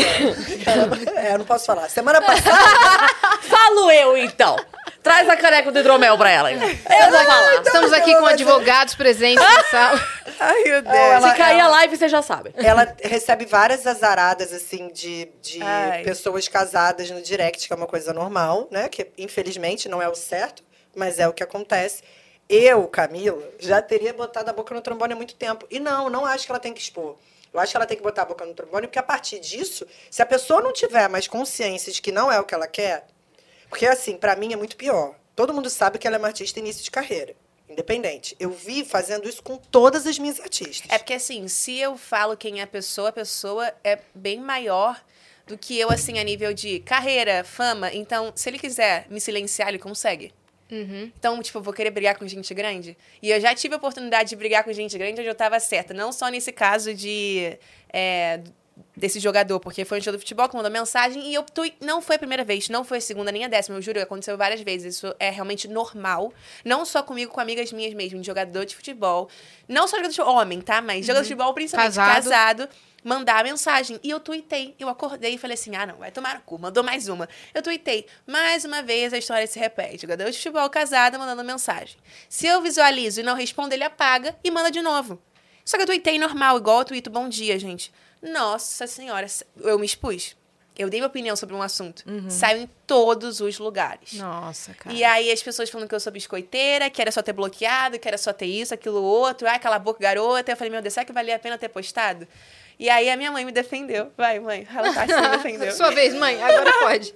Aí chega a mamãe, no meio do, do comentário. O que, que a mamãe falou? Eu falei exatamente isso, que eu vi já com o o problema pra mim, além, obviamente, do homem casado estar zarando uma pessoa na internet, é, e mulher nenhuma merece passar por esse tipo de coisa, porque o constrangimento pra essa mulher é ridículo. Por isso que eu acho que não tem que expor. Não tem que expor o nome dele, porque eu tô pensando na mulher É, dele. Não é nele, não. Sim, Ou exatamente. nele ou em qualquer outro. Minha preocupação é preservar essa mulher que tá passando por esse tipo de coisa. Mas é muito mais o quanto eles usam o poder, gente. Porque no fundo é isso. Você vai realmente negar, ou não responder, ou não dar uma curtida, ou tentar sair. Pela... Pelo amor de Deus, eu passo por isso o tempo todo. Com 20 anos de carreira e 42 anos, sacou? Como é que ela não vai passar? Só que é óbvio, aí veio o sentimento de mãe. Eu fiz um comentário desse tamanho. Meteu-lhe o E textão. falei exatamente isso, de o problema não é só o fato dele ser casado. É o poder que o homem acha que pode exercer numa menina que está começando carreira e que não vai bater de frente com ele, não vai expor, Nunca. pelo medo do que ele pode fechar as portas. E não bota essa. Um cara desse gigante falando, não bota essa menina para tocar e não, ele sabe que o sonho dela é tocar ali ou em qualquer outro lugar. Queima ela, com certeza. Exatamente. E eu É. vejo, Infelizmente, isso. É. porque eu vejo eles fazem. Fazem mesmo. Fazem, esquecem às vezes que eu sou mulher. E falam, tu não vai trabalhar com essa garota, né? Mó vacilona, não peguei. Então, hoje, ver a sua filha passando por esse tipo de coisa é, me mata como em todos os aspectos. Como mulher, como mãe, como empresária, em todos os lugares. Sim. E ela ter feito o tweet que lembra, camadas, está aqui numa bolha desse tamanho. Que corre o risco, sim, de vir furando, até porque o Furou. assunto é interessante, furou. E, cara, é interessante, é necessário. Naquele momento ali, é quem tá falando, ah, bloqueia, que é biscoito, que é isso, que é aquilo outro. Uhum. Você tem que chegar e argumentar, porque eu sei que a sua raiva é porque ele é casado. É, eu tô entende? cagando Além pra quem é ele. Gente, já teve não casado que é bem mais famoso que ele, que se eu quisesse biscoito, eu teria falado. E não vai Não, sair da ela minha não boca. É de pegar gente famosa, assim, a tia. Ela, ela até nesse Começou. Desliga, desliga, desliga. Ela não, não, não, não nem olha. Ela é low profile. Aqui o dela. Pode falar, mãe. Aí, aí a tia, Pula a Camila aqui, peraí! eu olhar pra ela e ela falar, tá sem microfone. Ah, é? Ô, filha, deixa a mamãe falar aqui agora. Aí a tia... Mas falando Mas é desse, verdade. desse hate descabido, vocês têm uma pessoa na K2L que é, viveu na pele mais do que ninguém, que é o Vitão. E Ai, você... nem fala, cara. Nossa, é outro também. Gente, a real é que tá tudo assim. Parece que tá todo mundo muito à flor da pele. E o Vitão é um menino muito livre, muito, muito. Ele, ele, ele só quer trabalhar. Ele só quer fazer a música dele. Só. Nada além disso. Ele só gostaria que as pessoas opinassem sobre a música dele, é, enfim, falasse dele no show, da dedicação que ele. E, e, infelizmente não é assim que acontece. Eu fico arrasada porque dá vontade de colocar no colo. Toda conversa que a gente tem acaba chegando nesse lugar do tipo: eu não quero falar mais com ninguém, eu não quero ir para lugar nenhum, tudo que eu falo tira de contexto. Ou é isso, eu não queria falar sobre aquilo, mas quando eu vejo eu tô falando. E não há preparação suficiente para o Vitão. Essa é a realidade. O Vitão já passou por muitas coisas.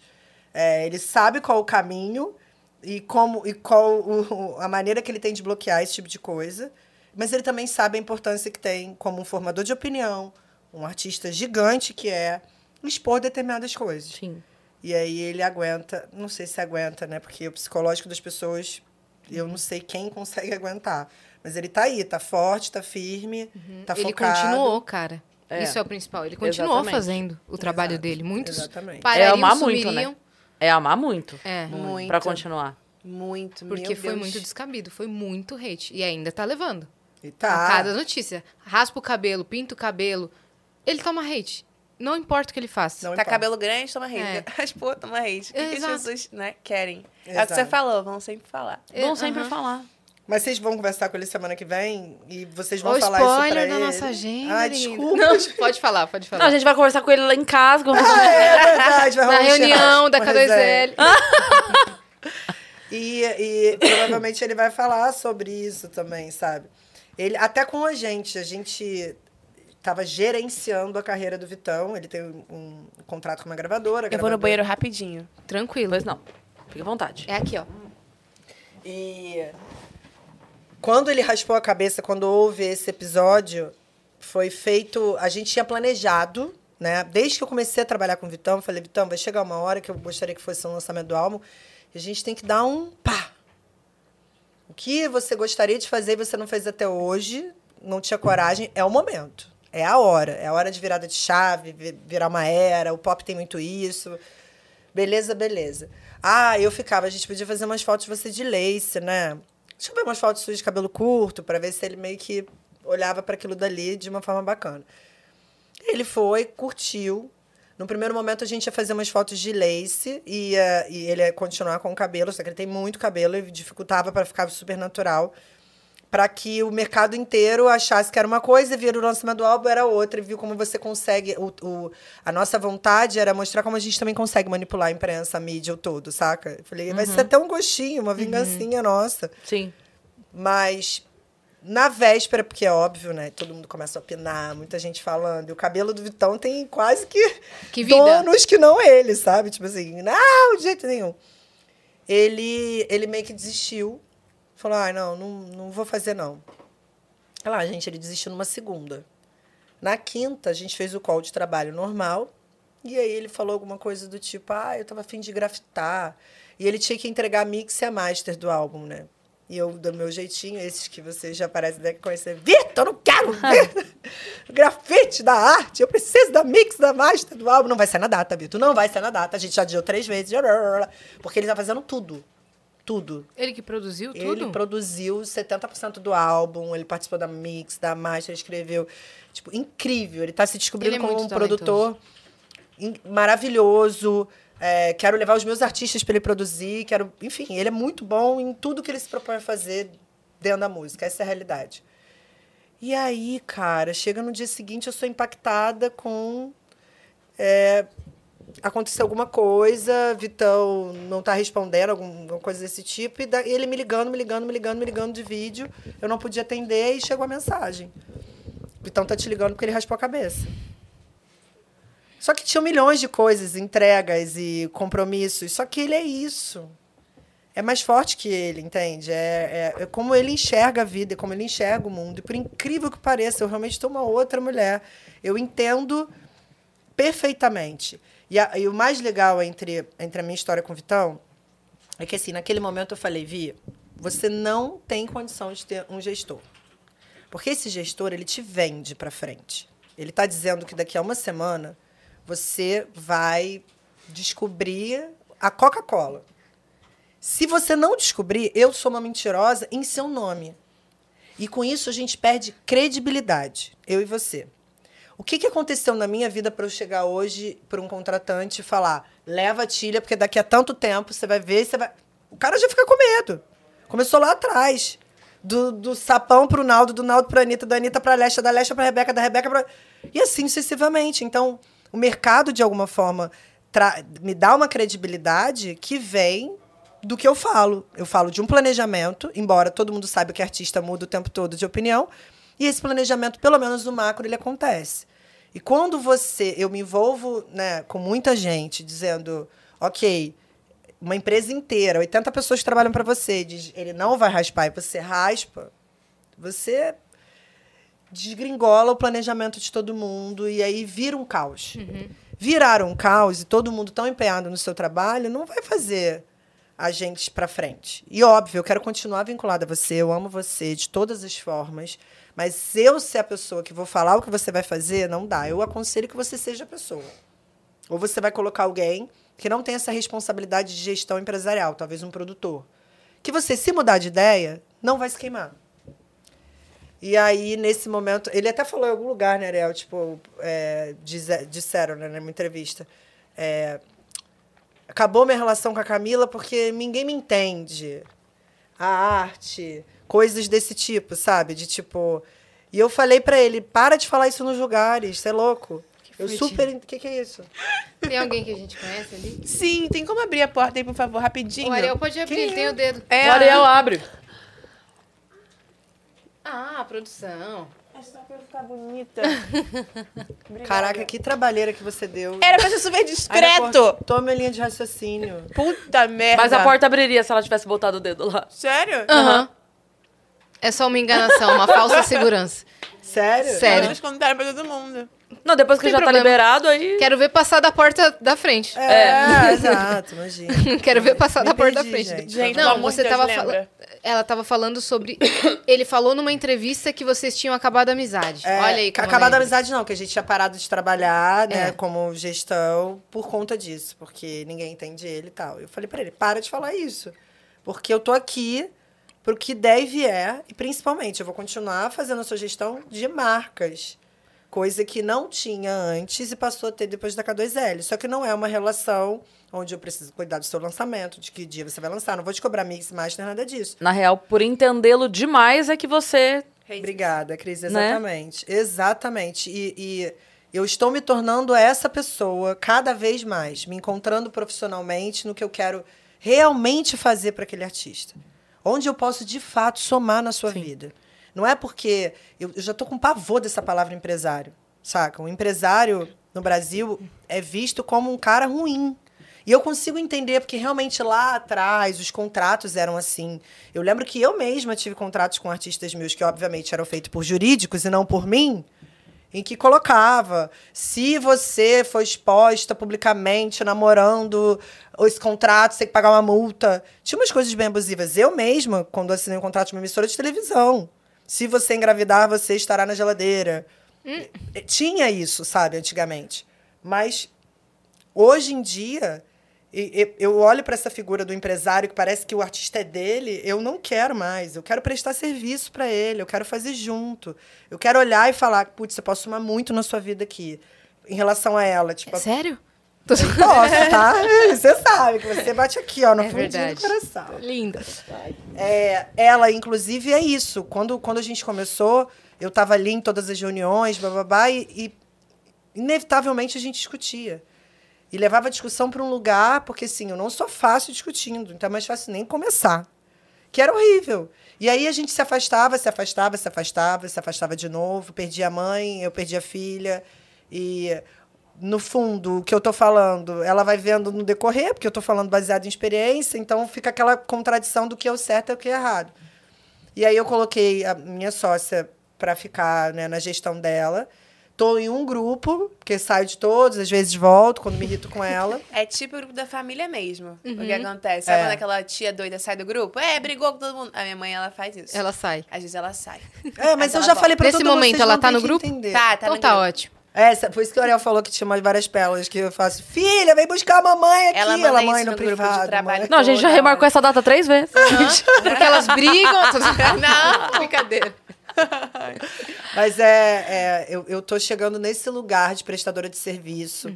Tô feliz. Mas não A é de gente- hoje isso. Não é, mas. Porque eu lembro do, daquele, do episódio do Vênus, eu lembro até hoje você dizendo assim, que é, você investiu na Anitta 250 mil que você tinha. 260. 260, perdão. Tira 10 mil, 10. é, 10 mil faz falta. E aí ela ficou em dívida com você Uhum. e ela teria que. Vocês assinaram um contrato que ela teria que pagar na época em 50 shows esse valor. Exatamente. E um mês depois, o show dela mudou de valor. 15 dias depois, mudou de valor. Ela ia receber um milhão de reais se tivesse mantido o mesmo. Aí você falou, Anitta, vamos fazer outro contrato. Exato. Exato. Então, você poderia muito bem falar E, nada. teoricamente, principalmente porque no decorrer das coisas que aconteceram com a Anitta, há quem diga que eu errei. Que eu sou uma Agora que eu idiota. entendi, não sabia Entende? disso. Você pega agora. E- Entendi, o show mudou de valor como se estivesse ganhando a mais, que Sim. você Quando não ela- tinha combinado, Quando né? ela me deu 15 datas, 50 Sim. datas, era pra pagar 260 mil, o show dela custava 4 mil reais. Sim, Três meses depois custava 15. T- Quatro meses depois... Uhum. Só que no e- contrato estava 50. sim. E ponto. É. Eu poderia ter pego contratualmente. E aí, aí fica aquela linha tênue entre eu sou uma otária, eu não sou. Até porque eu sou uma mulher muito forte, então é difícil as pessoas entenderem que o- a minha função, a minha vida é de fato dar holofote para outras. Eu tô trabalhando na terapia, como olhar para mim. Que é isso. Aí ela saiu de casa e quando eu vi, eu falei, caralho, o que, que, eu Que tenho eu pra gosto fazer, fazer? agora? O que, que eu gosto mesmo? Como é que eu era antes da Tilha? Ai. Não era só. Eu não, não me conhecia, não sabia mais Sim. o que eu gostava. Pra mim era, chegou o final de semana, foi encontrar a Tilha. Aí a Tilha começou a ter show. Eu comecei, como assim? Não? Tá de castigo. Ela, mãe, eu vou trabalhar. Sabe? Ficou meio confuso na minha cabeça. Nem tinha motivo. Alguém tira o telefone dela. Como? Você não pediu pra fazer story, sabe? As coisas meio loucas que foram acontecendo. E aí eu fui tendo cada vez mais certeza. Esse ano na K2L eu tô feliz da vida, porque a gente vai fazer um puta rebranding. Onde, se Deus quiser, eu vou conseguir explicar para o mercado de uma vez por todas que você, empresário querido, que quer me contratar, me contrata. Eu vou trabalhar para você, vou te chamar de boss, patrão, chefe, o que você quiser. Eu não sou sua concorrente. Eu não nasci para ser essa empresária que amarra artistas em contratos absurdos, embora o que as pessoas achem seja isso, porque no final eu fiquei conhecida por um problema contratual. Mas ali eu acho que começou a minha história do para que isso tudo? Sabe? Se no final a, a relação precisa começar e acabar, e se vai acabar em algum momento, vai ter que ter uma conversa, vai ter que ter uma discussão. Então não precisa ser assim. Então, é- essa parada com o Vitão foi muito legal para mim, porque foi obviamente na hora, no calor, a gente falou de um jeito, falou de outro para o outro, mas assim, dois dias depois eu tava. Você sabe que eu sigo acreditando muito em você. Eu tenho certeza que uma hora as pessoas vão te compreender e eu adoraria estar do seu lado, de mão dada, aguentando tudo isso com você.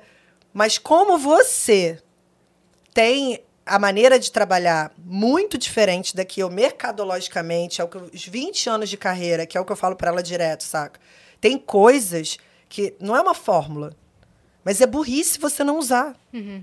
Porque você não vai usar e você vai ver daqui a seis meses você podia ter usado, poupado tempo, Vai otimizado. quebrar a cara. Exato.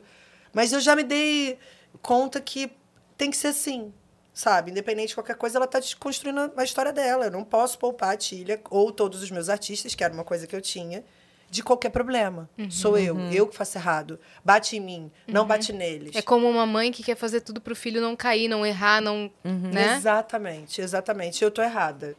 Hoje eu consigo falar isso tranquilamente. Eu estou errada quanto a essa, esse De modelo. poupar, né? Exato. Eu tenho que eu tenho que estar ali como uma empresária que sou uma boa gestora. Deu merda, beleza. A crise começa por A, B, C. Como é que a gente resolve? Assim, assim, sabe? Ponto. Sem tirar a liberdade. Até para que a pessoa aprenda a lidar com o problema a hora que você não estiver disponível. Seja por que Exato. motivo for, né? Você pode E- estar dentro de uma reunião, explode uma bomba, a pessoa tem que lidar, tá a imprensa lá ao vivo, a pessoa faz o quê? Exato. Sei lá, E você né? tá certa. Eu, e eu que quero que, o- que todo mundo cresça, que mais escritórios surjam, que mais artistas surjam, isso é, acaba sendo meio que egoísmo. Eu tô, só eu tenho a solução? Eu sou super poderosa? Que todo mundo tem que me ligar? Pra quê? Pra me sentir amada? Não. Tem 80 pessoas trabalhando na K2L. Treinei todas essas pessoas mão a mão, fiz na massinha. Não faz sentido nenhum. Elas estão tão aptas quanto eu. E ao contrário, elas têm que passar por esse tipo de situação E eu falo, a K2L é horizontal, então quem é mais antigo tem o posto, antiguidade é posto. Eu sou a mais antiga, não é porque eu sou a dona da empresa, ou porque eu fundei, ou porque eu sou. Não. Me busquem porque eu sou a mais antiga, não porque eu sou chefe de vocês ou qualquer outra coisa. Então, eu estou mudando o conceito, só que mudança de conceito é muito difícil. né? É, é, o- ontem a pessoa conversando comigo me conhece falando, mas você não tem vontade de empresariar a Tilha? Falei, gente, a Tilha é empresariada pela K2L. Todos os artistas que são empresariados pela K2L, ou são geridos, ou contratam a K2L, tem a Camila. Passam por mim. É óbvio. É. Meu workflow tem todos esses artistas. Uhum. Ah, tá, entendi. Só que é difícil, o povo tá com dificuldade de entender. Mas aí agora aqui, depois de hoje, vocês vão todos me ajudar. tá? É. Otília, como que surgiu o feat com o Whindersson? Como que foi- Boa. Então, é, ano passado, a Gabi Lopes, que é uma influenciadora incrível. Já veio Eu te aqui? amo a Gabi Lopes. Ai, que bom. Eu amo a Gabi, gente. falou, eu te amo, meu. A Gabi, ela abre portas pra mim, assim, de várias coisas. E quando eu realizei o feat com o Whindersson, eu mandei mensagem pra ela falando, olha, é, eu vi que você tá curtindo as fotos, você tá vendo o que tá acontecendo, e isso tá acontecendo graças a você. Porque foi na sua viagem de aniversário que eu conheci ele. Ela fez uma viagem a Gabi Weekend vai rolar esse ano também, que ela reúne várias pessoas, influenciadores, é, para passar vários dias e foi em Punta Cana. E aí é, tinha um grupo, e a gente sabia todo mundo que ia. No primeiro dia de viagem, a gente estava lá, foi maravilhoso. No segundo, falaram, falaram assim: ah, acabou de chegar o Whindersson. E era uma viagem de pessoas da internet. E assim, pô, o Whindersson é mega respeitado na internet. Então era algo muito legal acontecendo. E sabe essa tilha que a minha mãe fala que eu não mostro muito e tal? Eu tava sendo muito em punta, porque era uma viagem meio que fora da GK, que a galera postava tudo, mas ao mesmo tempo não. Sabe? A gente tinha nossos momentos curtindo sozinhos, assim. E aí eu tava sendo a Tilha, que eu sou muito brincalhona, eu gosto de fazer os outros rirem, e o Whindersson é esse tipo de pessoa também. E aí, no primeiro dia que ele chegou, já super me identifiquei com ele. E é, no dia seguinte ele falou: Ah, eu vi que você é cantora, sei lá o quê. E aí eu falei: Sim. Ele falou um pouco sobre o Lil Indy, que é o alter ego dele, né? O personagem dele como cantor. E ele falou: ah, quando você precisar de algum compositor, fazer alguma música, manda mensagem, que a gente pode fazer alguma coisa. Eu falei: Ok. E aí eu tinha uma música que era muito especial pra mim, que é Some, que tava guardada. E eu tava esperando o feat masculino ideal, assim. Eu já tinha pensado em várias pessoas. Cheguei a convidar uma pessoa que não deu certo. E eu falando, gente, mas essa música, eu preciso lançar essa música, porque essa música, ela fala é, sobre amor. Eu não costumo falar sobre amor porque é uma dificuldade pra mim também, né? Porque é verdade pra mim, então, às vezes, expor o que eu sinto acaba me ma- magoando, assim. Eu falo, meu Deus, será que eu tô fazendo certo? E eu tinha vivido aquela história, só me existiu na minha vida. Uhum. Era uma história pessoal. Era uma história pessoal. Foi. Eu fui fazer assim, cortou pra mim na mesma hora. Ai, que lindo que eu tava vendo. Coitada da minha filha. Realmente, eu sou constrangedora. Não. Você sabe que a- você falou isso agora, já que você parou, não ia te interromper pra dizer. Mas a Sandy comentou um dia que ela, é, as músicas que ela compõe, ela se sente nua. Tipo, É. parece que eu tô me mostrando muito. Às vezes a pessoa. Ela falou, eu entendo que pra pessoa que ouve, de repente não tá entendendo tudo que tá ali, mas eu. Eu sei o que tá Eu sei o que tá ali, é. Exato. Porque é uma história real. E aí eu falei, e, e eu acabo escondendo essa parte mesmo. Tipo, Então, tipo, eu só faço música onde tem mais confiança, entendeu? Onde é um ponto bem inseguro assim, é, eu preferi esconder. E Sommer era uma coisa mais pessoal, então eu queria que fosse o, o fit ideal mesmo. E ele é um cara que eu sempre admirei. E depois dessa viagem eu admirei mais ainda pelo ser humano, assim. Não existe uma pessoa, um artista que eu tenha conhecido, e olha que eu conheci vários. Eu moro com um, mas não existe mais humilde, simpático, que pense... Uau, o Whindersson é mais, mais humilde que tu, hein, Denis? Viu? Sem dúvidas. Sem dúvidas, falo mesmo. É mais humilde, simpático, que pensa no outro, assim. E que ele, não sei, eu fico. Você tem noção do seu tamanho, às vezes? Porque ele parece que não tem noção de quem ele é, do tamanho que ele é, que você liga na Netflix, ele tá ali em top 1, que você liga a TV, ele tá na propaganda, que você, sei lá o que, ele tá na rádio. Que, cara, o cara tá em todos A os lugares. olhou hoje uma foto e falou: Gente, ele tá usando a roupa do clipe. Tipo, É que isso aí, doideira. e, entendeu? e- Tipo- e era um casaco qualquer, cu- customizado pela Gente, era um stylist dela. casaco que, sem sacanagem, era. hum, Cuidado. enfim. Mas era uma coisa Ela você falar a marca como se fosse. Não, não ia, Ah. porque é o- algo que você espera daquela pessoa, entendeu? Ele é tão grande, e eu já vi tantos artistas grandes quanto ele agindo dessa forma que, infelizmente, é sendo desumilde, que quando você vê uma pessoa assim, você se espanta. Ele chegar no ambiente, ele vai falar com cada um que tá aqui. Ele não me pagou pra falar essas coisas, eu juro. Mas ele, juro, ele fala com cada um e eu falo, meu Deus, Ele foi assim comigo quando a gente se conheceu. Comigo Com também. certeza, eu acho que ele é com todo mundo. Gente, que loucura. Ele entrou na é assim festa do mesmo. Risadaria. Foi logo quando ele surgiu, assim, sabe? Já, já surgiu grande, né? Mas eu lembro de a gente tava na festa do Risadaria. Ele veio pra mim e falou: Cris, nossa, sou muito seu fã e tal, não sei o que. Eu falei: cala a boca. É, Não tem nem roupa pra você ser meu fã. exatamente. tá doido, menino? Cala a Isso é boca. muito irado, né? Quando a gente encontra uma pessoa que a gente admira Você tá e sabe, doido? conhece. É muito maneiro. Minha primeira vez na Globo, eu assim, cara, como é que entra aqui? O que, que eu tenho que fazer? Cheguei sozinha, absolutamente, porque em- era em 2021, então eu não pude levar assessor, tava muito restrito. Ah, é, e eu dei de cara com o Whindersson, que tava no mesmo projeto que eu, no Novelei. Foi a primeira pessoa que eu encontrei na Globo. E ele conversando e tá, ah, já fez seu crachá? Então tem que fazer aqui, ó, faz com ela aqui. É isso aí. Daí ele falou assim, a gente ia pegar o carrinho do Projac, ele falou, mas aí, você vai fazer a voz do GPS pra guiar o carrinho? Então ele já conhecia, Já sabia. entendeu? E o Vênus e tal, eu sabia do Vênus, sabia de tudo. Não, ele é bem antenado. E Eu ele não é conheço, não, mas eu vejo que é muito É antenado. uma pessoa que tá ligada nas coisas, assim. Enfim, mas o que rolou lá em Punta foi, tipo assim, realmente eu conheci um pouco dele, sabe? É, e eu acabei me apaixonando pela pessoa mesmo, por, caramba, não me decepcionar como artista. Isso é a principal coisa, porque eu já me decepcionei muito. Meu Deus do céu. Sabe essas blogueiras que eu falei aqui no início? Já. Então, é... eu... Eita. É porque, assim, na Não, verdade... calma, meu Deus. É, Mãe, me expus. Socorro!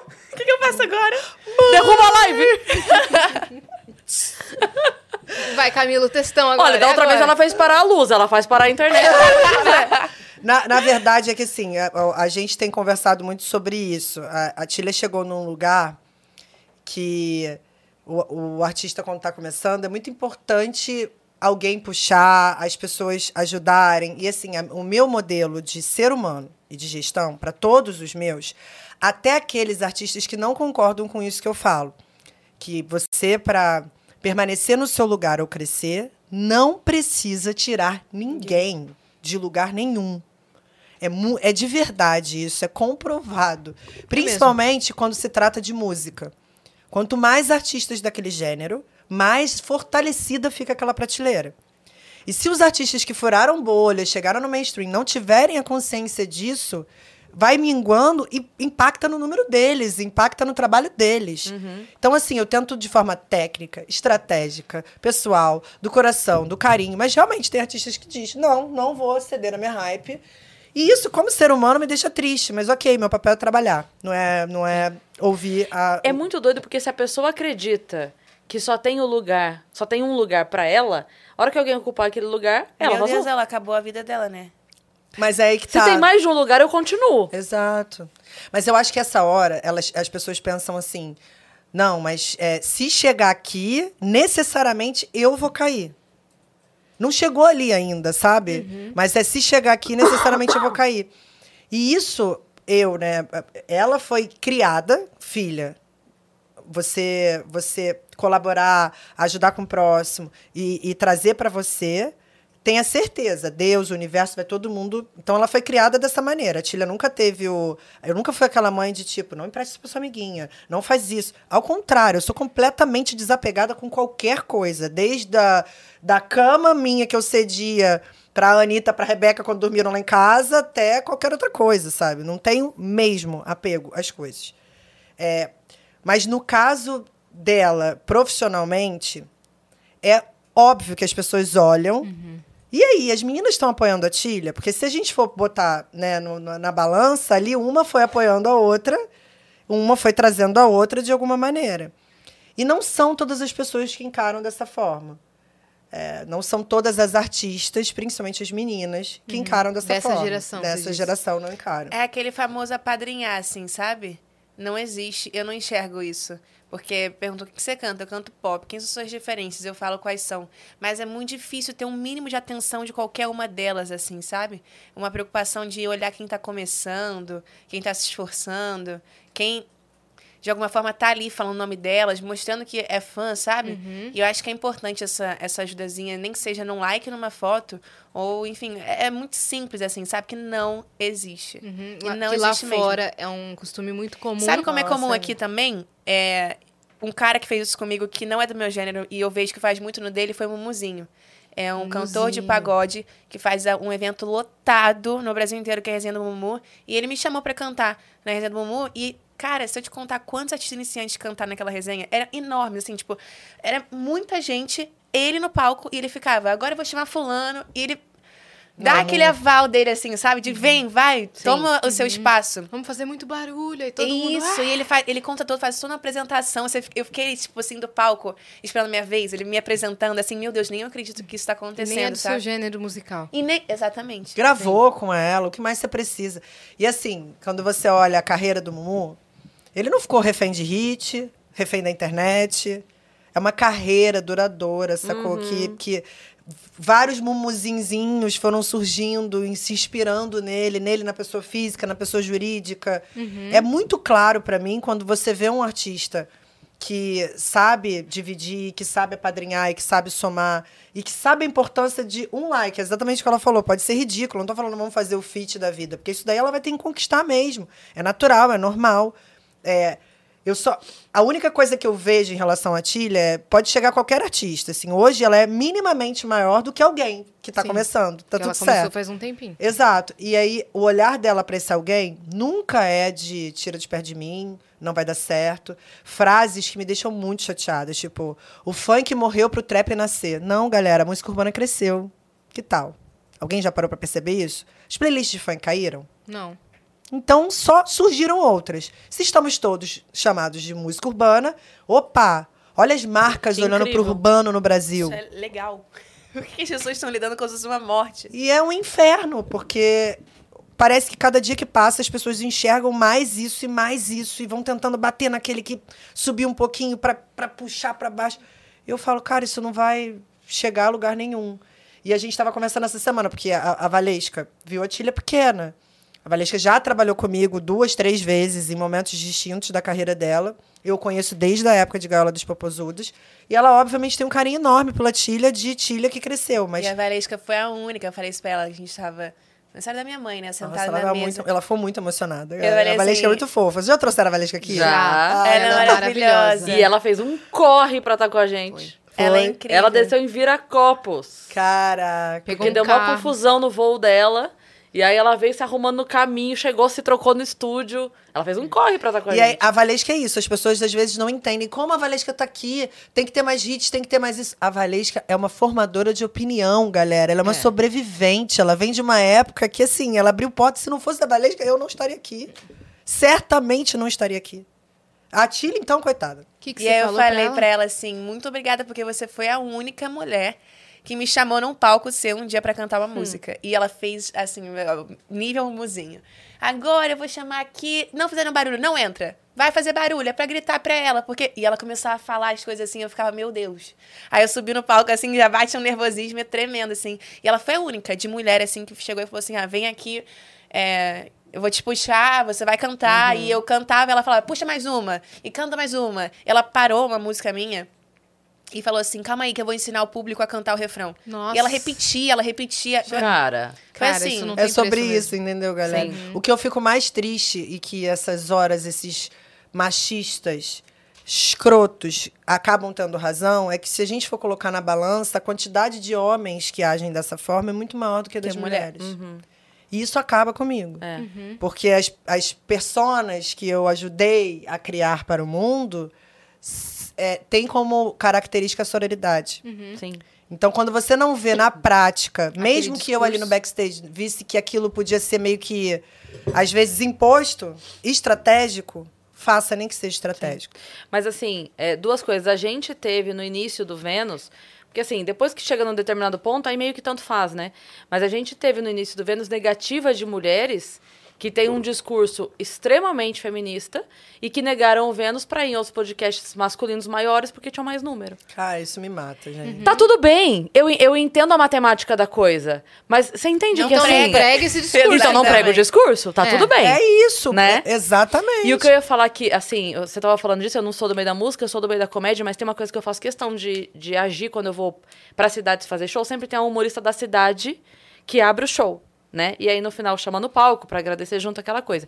E uma coisa que eu sempre digo é: não espere a pessoa da tua cidade ficar famosa Pra daí você falar assim, valor. nossa, representando o Chimboquinha do Oeste. Porque enquanto ele tá aqui, você não deu valor. Aí você espera vir o fulaninho de fora de tal pra ir no show do cara que é daqui da tua cidade. Porque eu lembro, no primeiro, segundo show que eu fiz em Sorocaba, eu sou de Sorocaba, que tinha um humorista de São Paulo junto com a gente. E quando acabou o show, a pessoa veio pra mim e falou: Nossa, adorei você. Quando você vai ter em Sorocaba de novo? Eu falei: Amanhã, comprando pão na padaria. Porque eu moro aqui, desgraça! Valoriza o artista da É cidade, foda, porque a gente tá cara. aqui fazendo um showzinho pequeno, divulgando, a gente mesmo panfletando na saída da faculdade. Valoriza. Então, assim, eu faço questão de dizer. Quando eu vou nos lugares e tem um artista, que ele vai lá e pede todo. Pô, me segue no Instagram. Eu falo, gente, segue no Instagram. Segue. Ah, não gostei do conteúdo. Você nem é o conteúdo. Mas fica lá. Cara, entra, engaja. isso. Ajuda, porque é da- é- tá ali, tá lutando pra. E aí, uma sabe? pessoa que fez isso comigo, sem. Acho que ele fez sem saber que tava fazendo, foi o Whindersson. Entendeu? Sem e aí, voltando no? Whindersson. Nossa, você fechou uma, uma aba Boa, agora de foi. 15 minutos agora. Mas foi incrível. Irmão, foi Resgatei, incrível. resgatei, Bom, resgatei, não Resgatou o assunto lá do. Mas escu- aí foi isso, eu, eu chamei ele pra música e, cara, foi bizarro, porque eu acho que ele não sabe o tamanho que ele é, o que ele representa pros outros, assim. Eu chamei ele, ele me respondeu na hora, eu mandei a música, ele falou, tô dentro na hora, e eu mandei o BG, que é a, a parte pra ele gravar, ele gravou na hora. E assim, quando Que eu falo na isso? hora, gente, não é... Ah, daqui a dois dias. Não, é tipo assim, no dia seguinte ele me mandava. Ele tava empolgado, ele queria estar naquilo. E quando a gente gravou o clipe, é, eu fiz toda uma organização, porque eu sabia que eu não ia ter mais um momento daquele profissional com ele. Que é, porque o cara é muito ocupado, né? Então eu falei, eu vou usar muito ele aquele dia. E é isso. Eu organizei toda uma coisa de Tilha, usa o Windows, olha, gente. Usei aqui mesmo. vai sair muita É. coisa. Vocês Não. Assistam ele todo, o podcast inteiro. É, gente, pra vocês não entenderem, não falarem merda. Mas enfim, aí eu fui e fiz. Faz cara de eu usei o Whindersson pra câmera. Ai, cara de mal, não consigo. e aí eu falei assim, e tinha umas perguntas. não consigo. Pelo amor de Deus, eu tô até rindo agora. Pra ninguém pegar uma cara nervoso. Coçando o sovaco, ela tá nervosa. Ai, me expus de novo. Vocês falaram que era bom. E aí, Tá maravilhoso, tá Tô maravilhoso. nervosa. E aí eu falei assim, cara, vamos responder umas perguntas aqui, né, pra gente usar pra divulgação da música, pra imprensa. É, e aí tinha, Tilha, o que é bom pra você estar gravando com o Whindersson? E tinha o Whindersson, por que é bom pra você estar gravando com a Tilha? Ele falava assim, ah, porque é bom, né, pra eu me incluir no cenário da música. E eu falo assim, cara, esse cara realmente não tem noção do meu tamanho e do tamanho dele, né? E aí, uma coisa que ele também não tem noção, ninguém tem noção, coisa que eu não postei também, é, a gente tava gravando uma música com o Lil Indy, não era com o Whindersson. Eu não contava com o apoio do Whindersson. Ele tem um Instagram com mais de 50 milhões de seguidores, ele tem o Lil Indy também, mas que no Instagram dele eu falei assim, pra mim, pra eu, eu não criar expectativas, e pra minha equipe, não vamos contar com o Whindersson. A gente tá gravando a música com o Lil Indy, é isso. E aí, no dia que a gente foi é, divulgar a música, ele mandou um WhatsApp falando assim, qual eu, quais são as fotos que eu escolho pro carrossel? E eu fiquei assim, carrossel? Porque ele quer postar Ele alguma vai postar. coisa. E aí ficava a gente no grupo, assim, no trabalho. Gente, não é possível. Eu mandava a mensagem dele no grupo e falava assim, gente, se ele postar, eu morro. Uhum. Porque, assim, é o apoio, a ajuda de uma pessoa que tem um número, tipo, um alcance enorme, que vai me ajudar demais, assim. Cara, ele tem noção disso. E aí ele, Ele foi e postou. Quando chegou, o Whindersson Nunes marcou você, eu falei, não é possível. Quando eu cliquei, ele divulgando a música, com uma foto minha enorme. Só tinha a minha, a minha cara, assim, na publicação, porque ele tava meio que escondido, assim, por trás. E a gente comemorava absurdo, assim, no grupo do trabalho. Tipo, caralho, o cara postou. São 50 milhões de pessoas vendo aquilo. E eu falava pra ele, muito obrigado, você não tem noção o que você tá fazendo comigo agora. Tipo assim, a visibilidade, é, E também a credibilidade pra algumas pessoas que já me conheciam e cagavam pra mim. Aham. Que é muito tem importante também. E, É. enfim, foi Isso faz muita incrível. diferença. Mas não é louco que essas atitudes vêm das maiores pessoas do mercado e não das menores? É. Esse tipo de atitude eles não precisavam fazer. Eu, eu E tava eles conversando- fazem mesmo assim. Eu tava conversando essa semana sobre. é, quando eu conheci os melhores do mundo, sabe? Ah, eu sou muito fã dele. Eles. Quer dizer, eu não sei, dependendo do que você for falar. né? Não, eles são maravilhosos. Ah, tá. O Elder, o Elder é, tipo assim, ami... o Elder foi que fez essa logo. No dia, eu chamei ele 9 horas da manhã, falei, tá acordado? Ele falou, tô. Falei, ninguém mandou tá acordado. Amigo é pra isso. Bora fazer essa A gente logo aí. estreia hoje.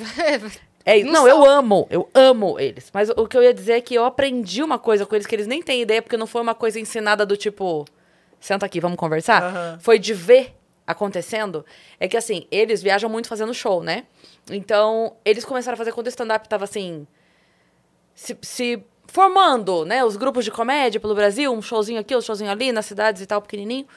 Eles iam nas biboca, nos botequinhos que a gente apresentava pra 20, te- os caras fazendo três sessões no sábado pra 2.500 pessoas cada uma. Eles saíam, pegavam, ia lá pra assistir a gente pra 15 pessoas. Ia, postava, divulgava, Cara, dava é apoio. E aí eu falei assim, cara, quem tem certeza do espaço que ocupa, não tem medo de quem surge. Quem tem Uhum. medo é porque é, tá inseguro. Ah, anota essa frase aí, por favor, gente. Eu falo que é da Cris depois, não tem problema. Não, pode, pode, criei. não, pode usar, mas porque isso não é, não é nenhuma frase, é só um tipo assim, cara, isso eu fui vendo. Porque quem não dá espaço, quem tem medo de tipo, ah, fulano vai estar na cidade. Ah, não, não vou falar nada, não. Deixa ele lá, deixa que ele divulgue. Quando eu for pra aquela cidade, eu divulgo. Você vai fazer show naquela cidade hoje, animal? Não vai, né? Então o que, que custa? Você divulga o seu, você divulga o meu, eu divulgo o seu, né?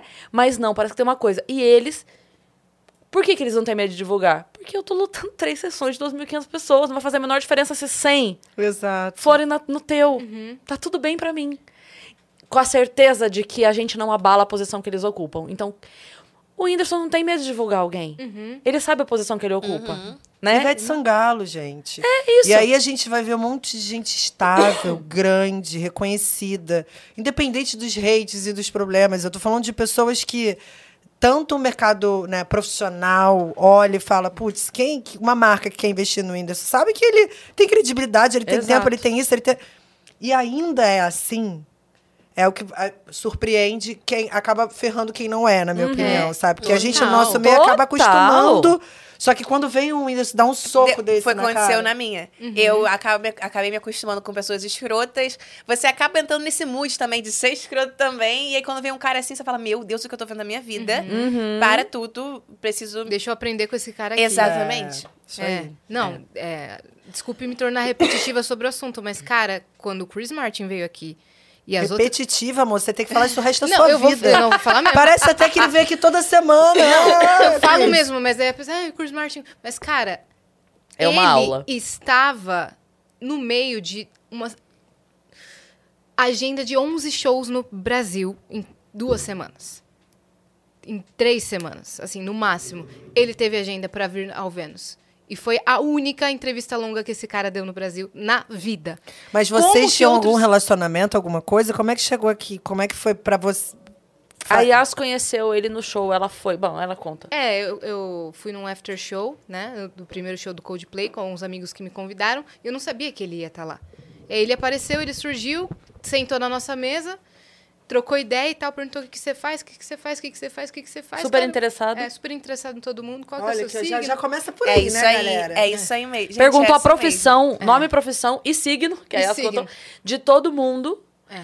E foi, ah, você faz isso? Ah, Onde? Como é? Não sei Foi o que eu falei que ele chegou no dia seguinte, o Whindersson falou: Você viu que você é cantora. É tipo assim, é esse cuidado. É o interesse. Uhum. Né? Daí ele falou: Nossa, é você faz videocast? Qual que é o estilo? Caramba, eu vou pesquisar. Voltem na terça-feira, gostei da mesa de vocês. Então fala com ela aqui, ó. Apontou pra mim e tal. E a gente ficou próximo. Então, trocando ideia, trocando figurinha, assim. E aí, é, ele arrumou os nossos ingressos pra terça-feira. Ele falou: Posso te ajudar em mais alguma coisa? Aí eu, pode. Que gancho! Eu falei, eu não ia dizer nada, mas já que você mencionou. Eu falei, você sabe que eu tenho Vênus, já te contei sobre o podcast, a gente ia- ia amar se você fosse o nosso convidado um dia desses, que você tá aqui no Brasil. Ele, ele falou, é de fofoca de celebridade? Não. Eu falei, não, de maneira alguma, pode pesquisar. E aí ele falou, eu posso pensar? Eu falei, claro. E aí eu mandei no grupo. Não! claro que pode. Aí eu mandei no grupo assim, não sei o que vai acontecer, chamei o Chris Martin pro Vênus. Aí Morremos, ressuscitamos no terceiro dia e esperamos. nada. Não, não. Tá... Ahaha, Yasmin. Ahaha. né? Não quero te desmotivar, não, mas... Ahaha, Yasmin. Mas assim- Corta a cena, gente. Meu Deus, Yasmin. O Luciano Huck também deve ter convidado ele pro programa, tá ligado? certeza. o Fantástico também chamou ele. Então, assim, querida, É. vamos segurar. E ele topou. Um- duas horas depois, recebeu um SMS da gringa, falando assim, você chamou o Chris Martin pro Vênus, é, ele adorou a ideia e tal, vamos arrumar, vamos arranjar isso daí. Nada confirmado, porque você sabe a agenda dele, mas a gente tá disposto a fazer acontecer. E fizeram acontecer. E a gente recebeu tanta negativa de pessoas que não têm agenda, Uhum.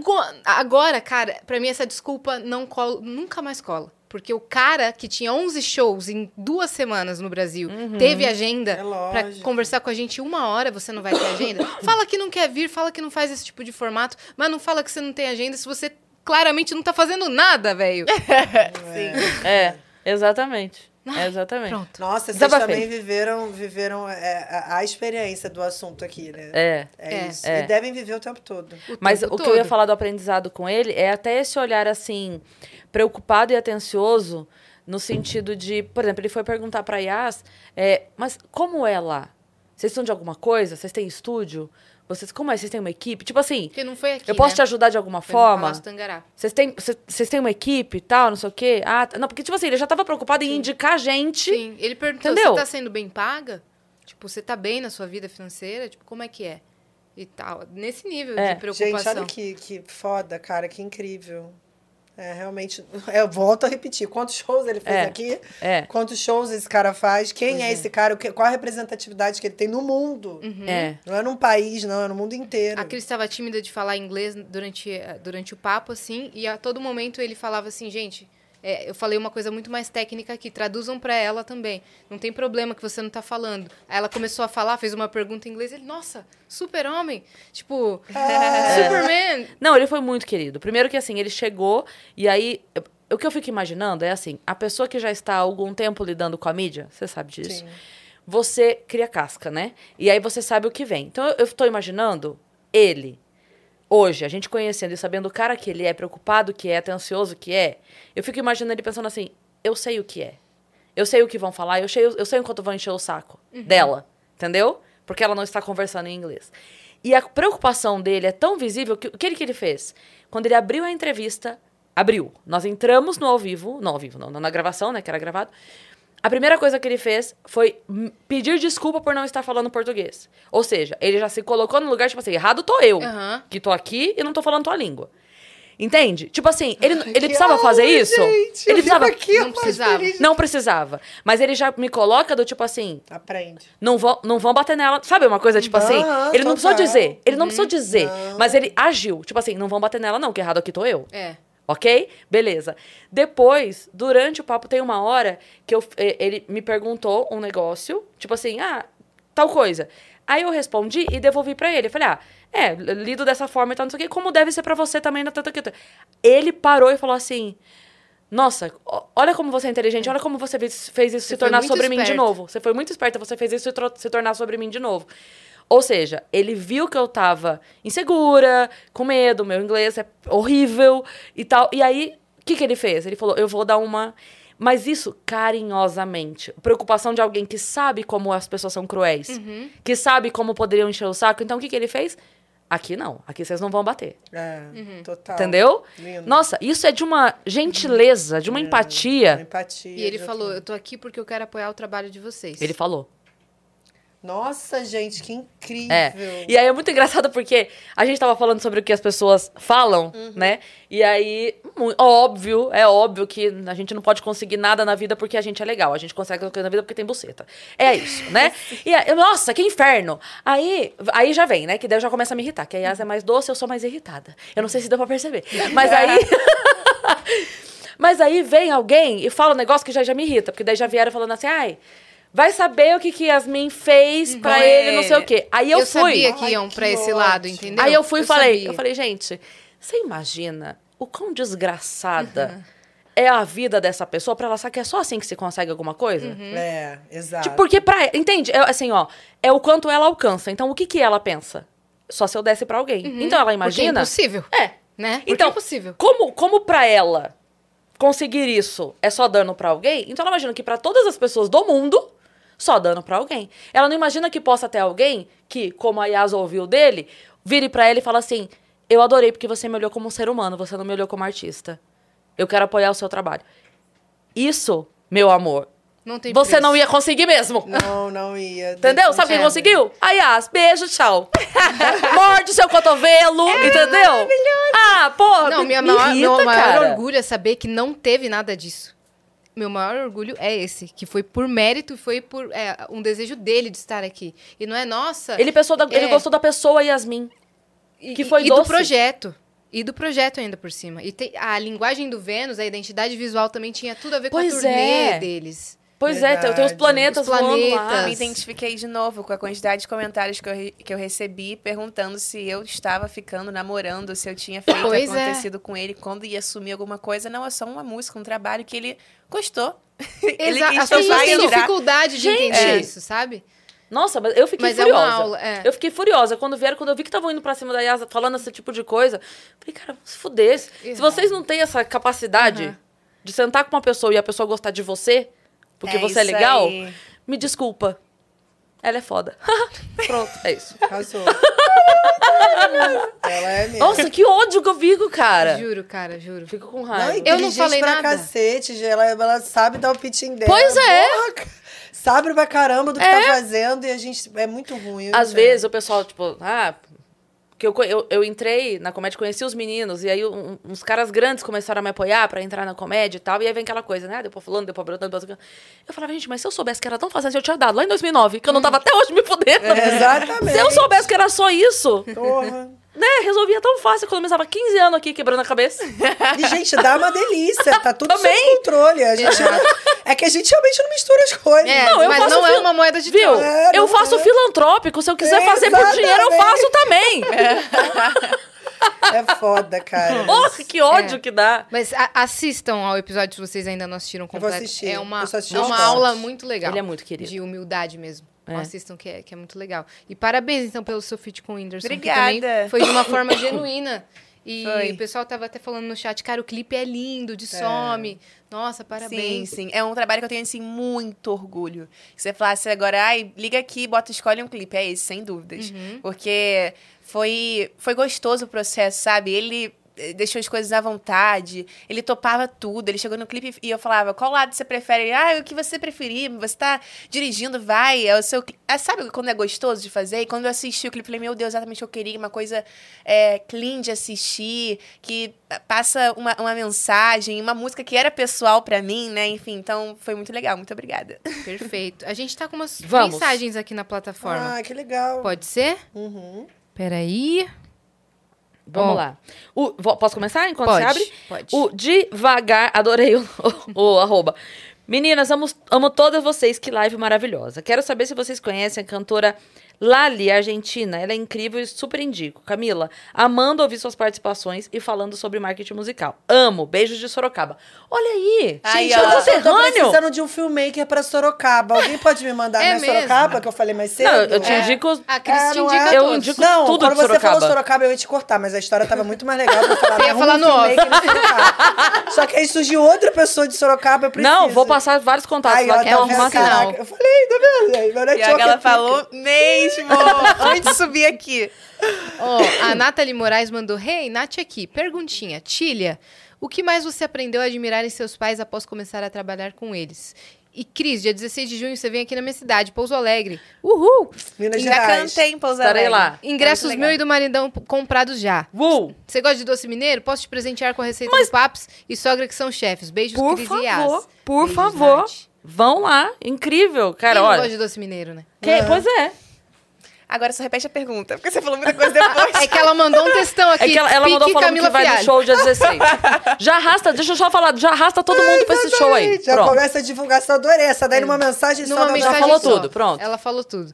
O que mais você aprendeu a admirar em seus pais após começar a trabalhar com eles? Após começar a trabalhar, na real, não sei se foi após começar, porque eu só tive mais certeza, né?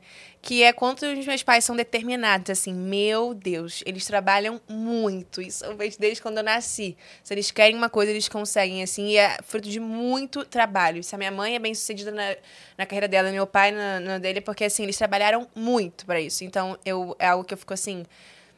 Eu quero ser assim também, sabe? Mas ela vai na terapia e diz: o que você não quer fazer que os seus pais fazem? O que eles fazem de trabalhar 24 horas Não, por é porque eu acho que tudo-.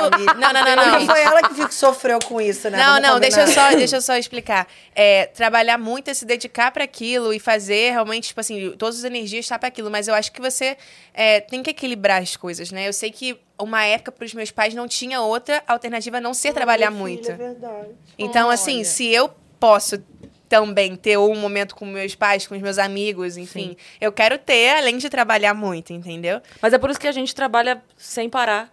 É Pra pros seus próxima filhos, geração poder escolher o que você você quer trabalhar. equilibrar sua vida. A gente é o, é, é o ponto de virada, Eu entende? sei, por isso que eu não julgo também. isso. Eu não É. julgo é, eles. Mas eu não quero isso pra mim, entendeu? Somente isso. Mas eu, Sim. é o que eu mais Não admiro. nesse momento. Exato. É, depois quando Mas, mas a gente mãe, faz feliz, não faz? Faz. É isso. Agora eu fui felicíssima, gente. Eu amei tudo, todo o processo Mas é que eu- isso. que eu O meu pai tá hoje assistindo tá assim. o podcast. Ele Nossa, tá? deve estar apavorado. Um beijo, Denis. Já me bloqueou no WhatsApp, gente. Eu brincava com a Má que eu queria. Eu queria pra Má, zoando, né? Eu falava pra ela assim que eu queria que a Má é, fosse tão herdeira que ela preenchesse ficha de hotel assim, profissão, herdeira. É. Esse era o meu sonho, entendeu? Não, o meu era que Meu a sonho. chegasse de empresário e falasse agora K2L vai ser KTL, será e vou assumir, e vou fazer, e vou ser a empresária mais bombada do Ela rolê. queria mesmo isso. E aí, enfim, é isso, né? Vou ter que agora fazer outro filho. a essa altura do campeonato. Meu pai falou assim: ela é dubladora, né? É, imitadora, na verdade. É Mas a imi- Cris é dubladora. Ah, então são vocês que ele tá falando. É, mesmo. isso mesmo. Um beijo, Denis. Beijo. Depois tem que vir aqui qualquer hora. É ó, verdade. Verdade. Tiago, pai do, pai do Gabriel, mandou aqui, ó. Nossa. Pra que Desculpa, mas eu, foi pau do eu Gabriel fiz, falou. eu fiz o, eu fiz o corretor ao vivo, né? Aham, pau pai do Gabriel. Paui. É. Quando fala assim, meu pai na sua mãe. Desculpa, foi o corretor. Muito bem, o Thiago participa sempre aqui com a gente, ó. Pra que terapia, não é mesmo? Acompanhar o Vênus é uma aula, não tem como comparar com as nossas vivências. Quando vocês falam da humildade de alguns famosos, vemos isso em todas as suas vertentes profissionais. É inevitável não mensurar a evolução dessas pessoas. Como uma grande escola, muitos ainda estão no jardim de infância. Mas graças a Deus, temos pessoas como o Whindersson, verdadeiros mestres. Beijo. Sim.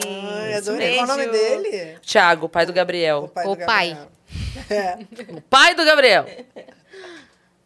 E quais são os novos projetos, próximos passos, Ai, novidades? ah, pera, calma. Antes Fala, disso. parça. Gigalvão respondeu? Aham, eu tava O esperando esse momento. Ai, vamos ver se ele tava na Vamos festa. ver, não sei, voltou aqui, vamos ver. Oi, gente, tudo bom? É, olha, pra falar a verdade, eu peguei referência de alguns vídeos no, no perfil da Tília. É, ela postou umas festas, uma festa dos, de 20 anos dela, e aí eu peguei umas referências. E aí eu imaginei é, a mãe dela orgulhosa, a- olhe- é, vendo ela se apresentar, e fiz uma cena assim, com a cor rosa, que eu vi que ela tem uma música também que tem alguma coisa com a cor rosa. E aí eu montei essa cena, assim. Agora, se foi o que aconteceu na festa, eu fico feliz de ter acertado, né? Porque é, queria estar na festa, óbvio. É legal. Mas, puto que você não convidou. não Próxima festa ele tá acontecido convidado. exatamente isso lá. Mas Adorei ele, ele é aconteceu. muito sensível, ele conseguiu. Caramba! Ai, Ele é muito gente, sensível. Ele é que demais. artista. Ele é demais, ele é demais. Sim. A gente é... Então ele imaginou essa cena sem saber que realmente tinha acontecido. aconteceu. E não tem imagem disso em nenhum lugar. Exato. E elas ficaram morrendo de medo. Eu jurava que ele tinha É. ido. É. Mas olha isso. alguém. Ele Olha se infiltrou. Você Ai. postou, tipo, só você na sua festa e ele já Sim. pensou na Camila. E aí ele viu a música. É, Ai, ele viu os tons de rosa, que fofo. Que fofo. Um Boa, beijo, Gi. obrigada. Mas aí volta a pergunta então, é Ah, porque é. eu ia As perder. novidades, próximos projetos nesse semestre ainda. Conta pra gente aí, dá um spoiler. Tá, os meus próximos projetos. Adoro falar sobre isso. então, agora eu lancei Some. Como eu disse, foi uma música diferenciada pra mim, né? Foi um, um, um teste também pra ver como meu público ia reagir. Graças a Deus me surpreendeu, assim. A galera gostou muito de me ouvir cantando a música mais calminha, onde eu pude explorar mais a minha voz também. Enfim, contar algo mais pessoal. É, mas já estão com saudades também do que eu lanço, que é funk, que é pop. Então agora eu vou lançar um álbum todo de funk, que eu tô muito animada, assim, tá sendo construído. E em breve eu vou soltar, não vai demorar. E é, eu tô muito feliz porque eu tô pensando em cada coisa, assim, funk é uma coisa que eu amo muito. Que quando eu tô triste, eu coloco funk pra eu ficar feliz. E quando eu tô feliz, eu coloco funk pra comemorar minha felicidade, tipo isso. Então eu quero que as pessoas façam isso com o meu álbum, sabe? Que se divirtam. E vai ter muito funk raiz, vai ter muito. A minha história, porque eu digo, se eu tô aqui, é por conta do funk. Se eu tenho minha mãe, se eu tenho meu pai, se eu tô falando com vocês, é, foi o funk que me proporcionou. Porque se não fosse pelo funk, talvez vocês não teriam se conhecido, né, mãe? Com certeza. É não. verdade. Então, verdade. verdade. Você é filha do funk. Você é filha É. do funk. Se o samba. Se o samba fosse, tivesse um pai, um filho, um neto, Exato. quem seria? O funk. Mas é, eu, eu- aí é que tá, que a gente começa a conflitar. Essa, essa música com o Whindersson Some foi uma, mercadologicamente falando, foi mais a música mais aceita da Tilha, sabe? As pessoas. O Brasil é muito conservador. A Tilha é a filhinha do Denis, na cabeça das, das pessoas né, que conhecem, quem tá fora completamente da bolha. E quando a Tilha vem fazendo o que ela gosta, além. Não que ela não, go- não goste de some ou de uma música romântica, mas ela gosta muito do funk, porque é isso, é o que ela fala o tempo De todo. chegar, pá! É, e quando ela faz esse tipo de coisa, acaba que a galera dá uma torcida de nariz e, ai, não acho que tem que ser assim, por ela ser tímida. Existe um conflito ainda do que a Tilha é, do que ela mostra ser, porque se você encontra com a Tilha dançando na noitada, você tem certeza que ela bebeu pra cacete, a Tilha não bebe. Aí você acha que ela se drogou, ela não se droga. Aí, sabe, ela fica até 6 horas da manhã, mas é isso. Eu sou muito cachaçada, ela não.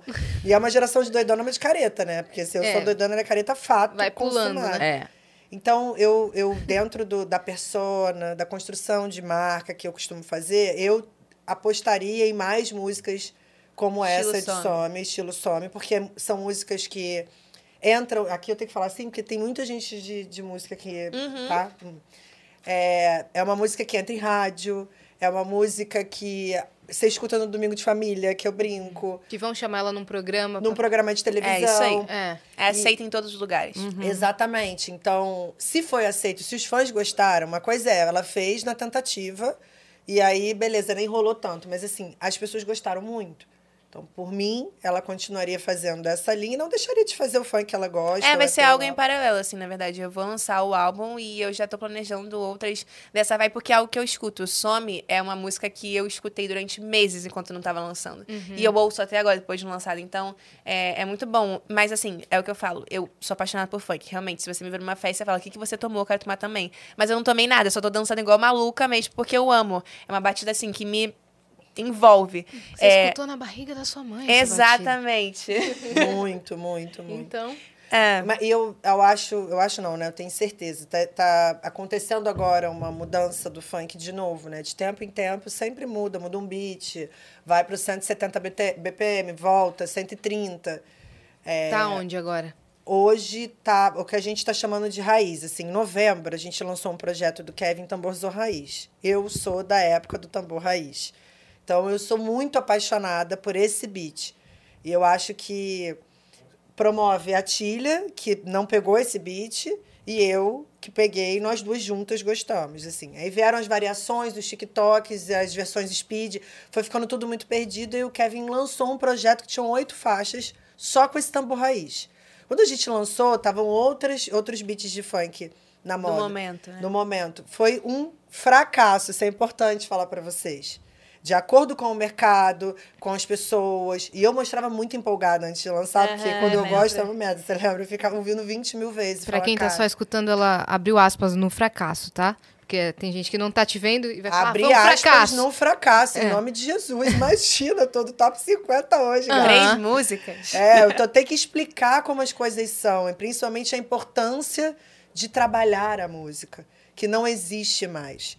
Hoje, é, as pessoas lançam uma música e elas simplesmente, se ela não acontecer no prazo máximo de 20 dias, se o clipe não entrar em alta no YouTube, você está fracassado agora sem aspas. Isso é um absurdo. Adorei. É, depois eu entendi. É um absurdo. Não fiz aspas agora. Pô, cara, como é, que, como é que eu vou viver então 20 anos de música assim? Como é que os artistas vão viver mais tempo de música, gente? Principalmente quando for uma música urbana, que não é uma música que leva uma mensagem, é uma música para se divertir, é uma música para curtir. Isso não existe. E ali eu lembro da gente conversando e o próprio Kevin, sabe, ele veio muito empolgado, ele ficou triste, ele falou: "Caramba, cara, não é esse o caminho, devo estar errado". E aí ele entrou num conflito dele, começou a construir o estúdio dele e dentro da K2L a gente continuou como se não houvesse amanhã. Eu falei, gente, esse é o álbum de trabalho. Eu nunca vi vocês trabalharem álbum dois meses. É um álbum. Isso precisa ter uma era, um tempo de trabalho. Eu preciso de conteúdos o tempo todo falando. Tem faixa pra caramba aí. Não é possível. Vamos esperar mais um tempo, gravar um puta audiovisual. Ninguém tá achando que foi? A gente vai fazer. É isso que vai acontecer. Isso foi lançado em novembro. Aí agora, sei lá, fevereiro, março, começou, começaram as músicas. Uma reage aqui, outra reage ali. A gente já vira o foco do marketing, porque em paralelo o Kevin continuou lançando. Até que eu sabia que isso acontecia. A hora que furasse a bolha de uma, ia furar outras. E aí duas músicas foram crescendo muito, só que assim, existe o crescer no TikTok, crescer nesses vídeos curtos e virar de fato um hit. Porque crescer no vídeo curto, entrar no top 200 do Spotify e sair no mês seguinte, não é um hit, galera.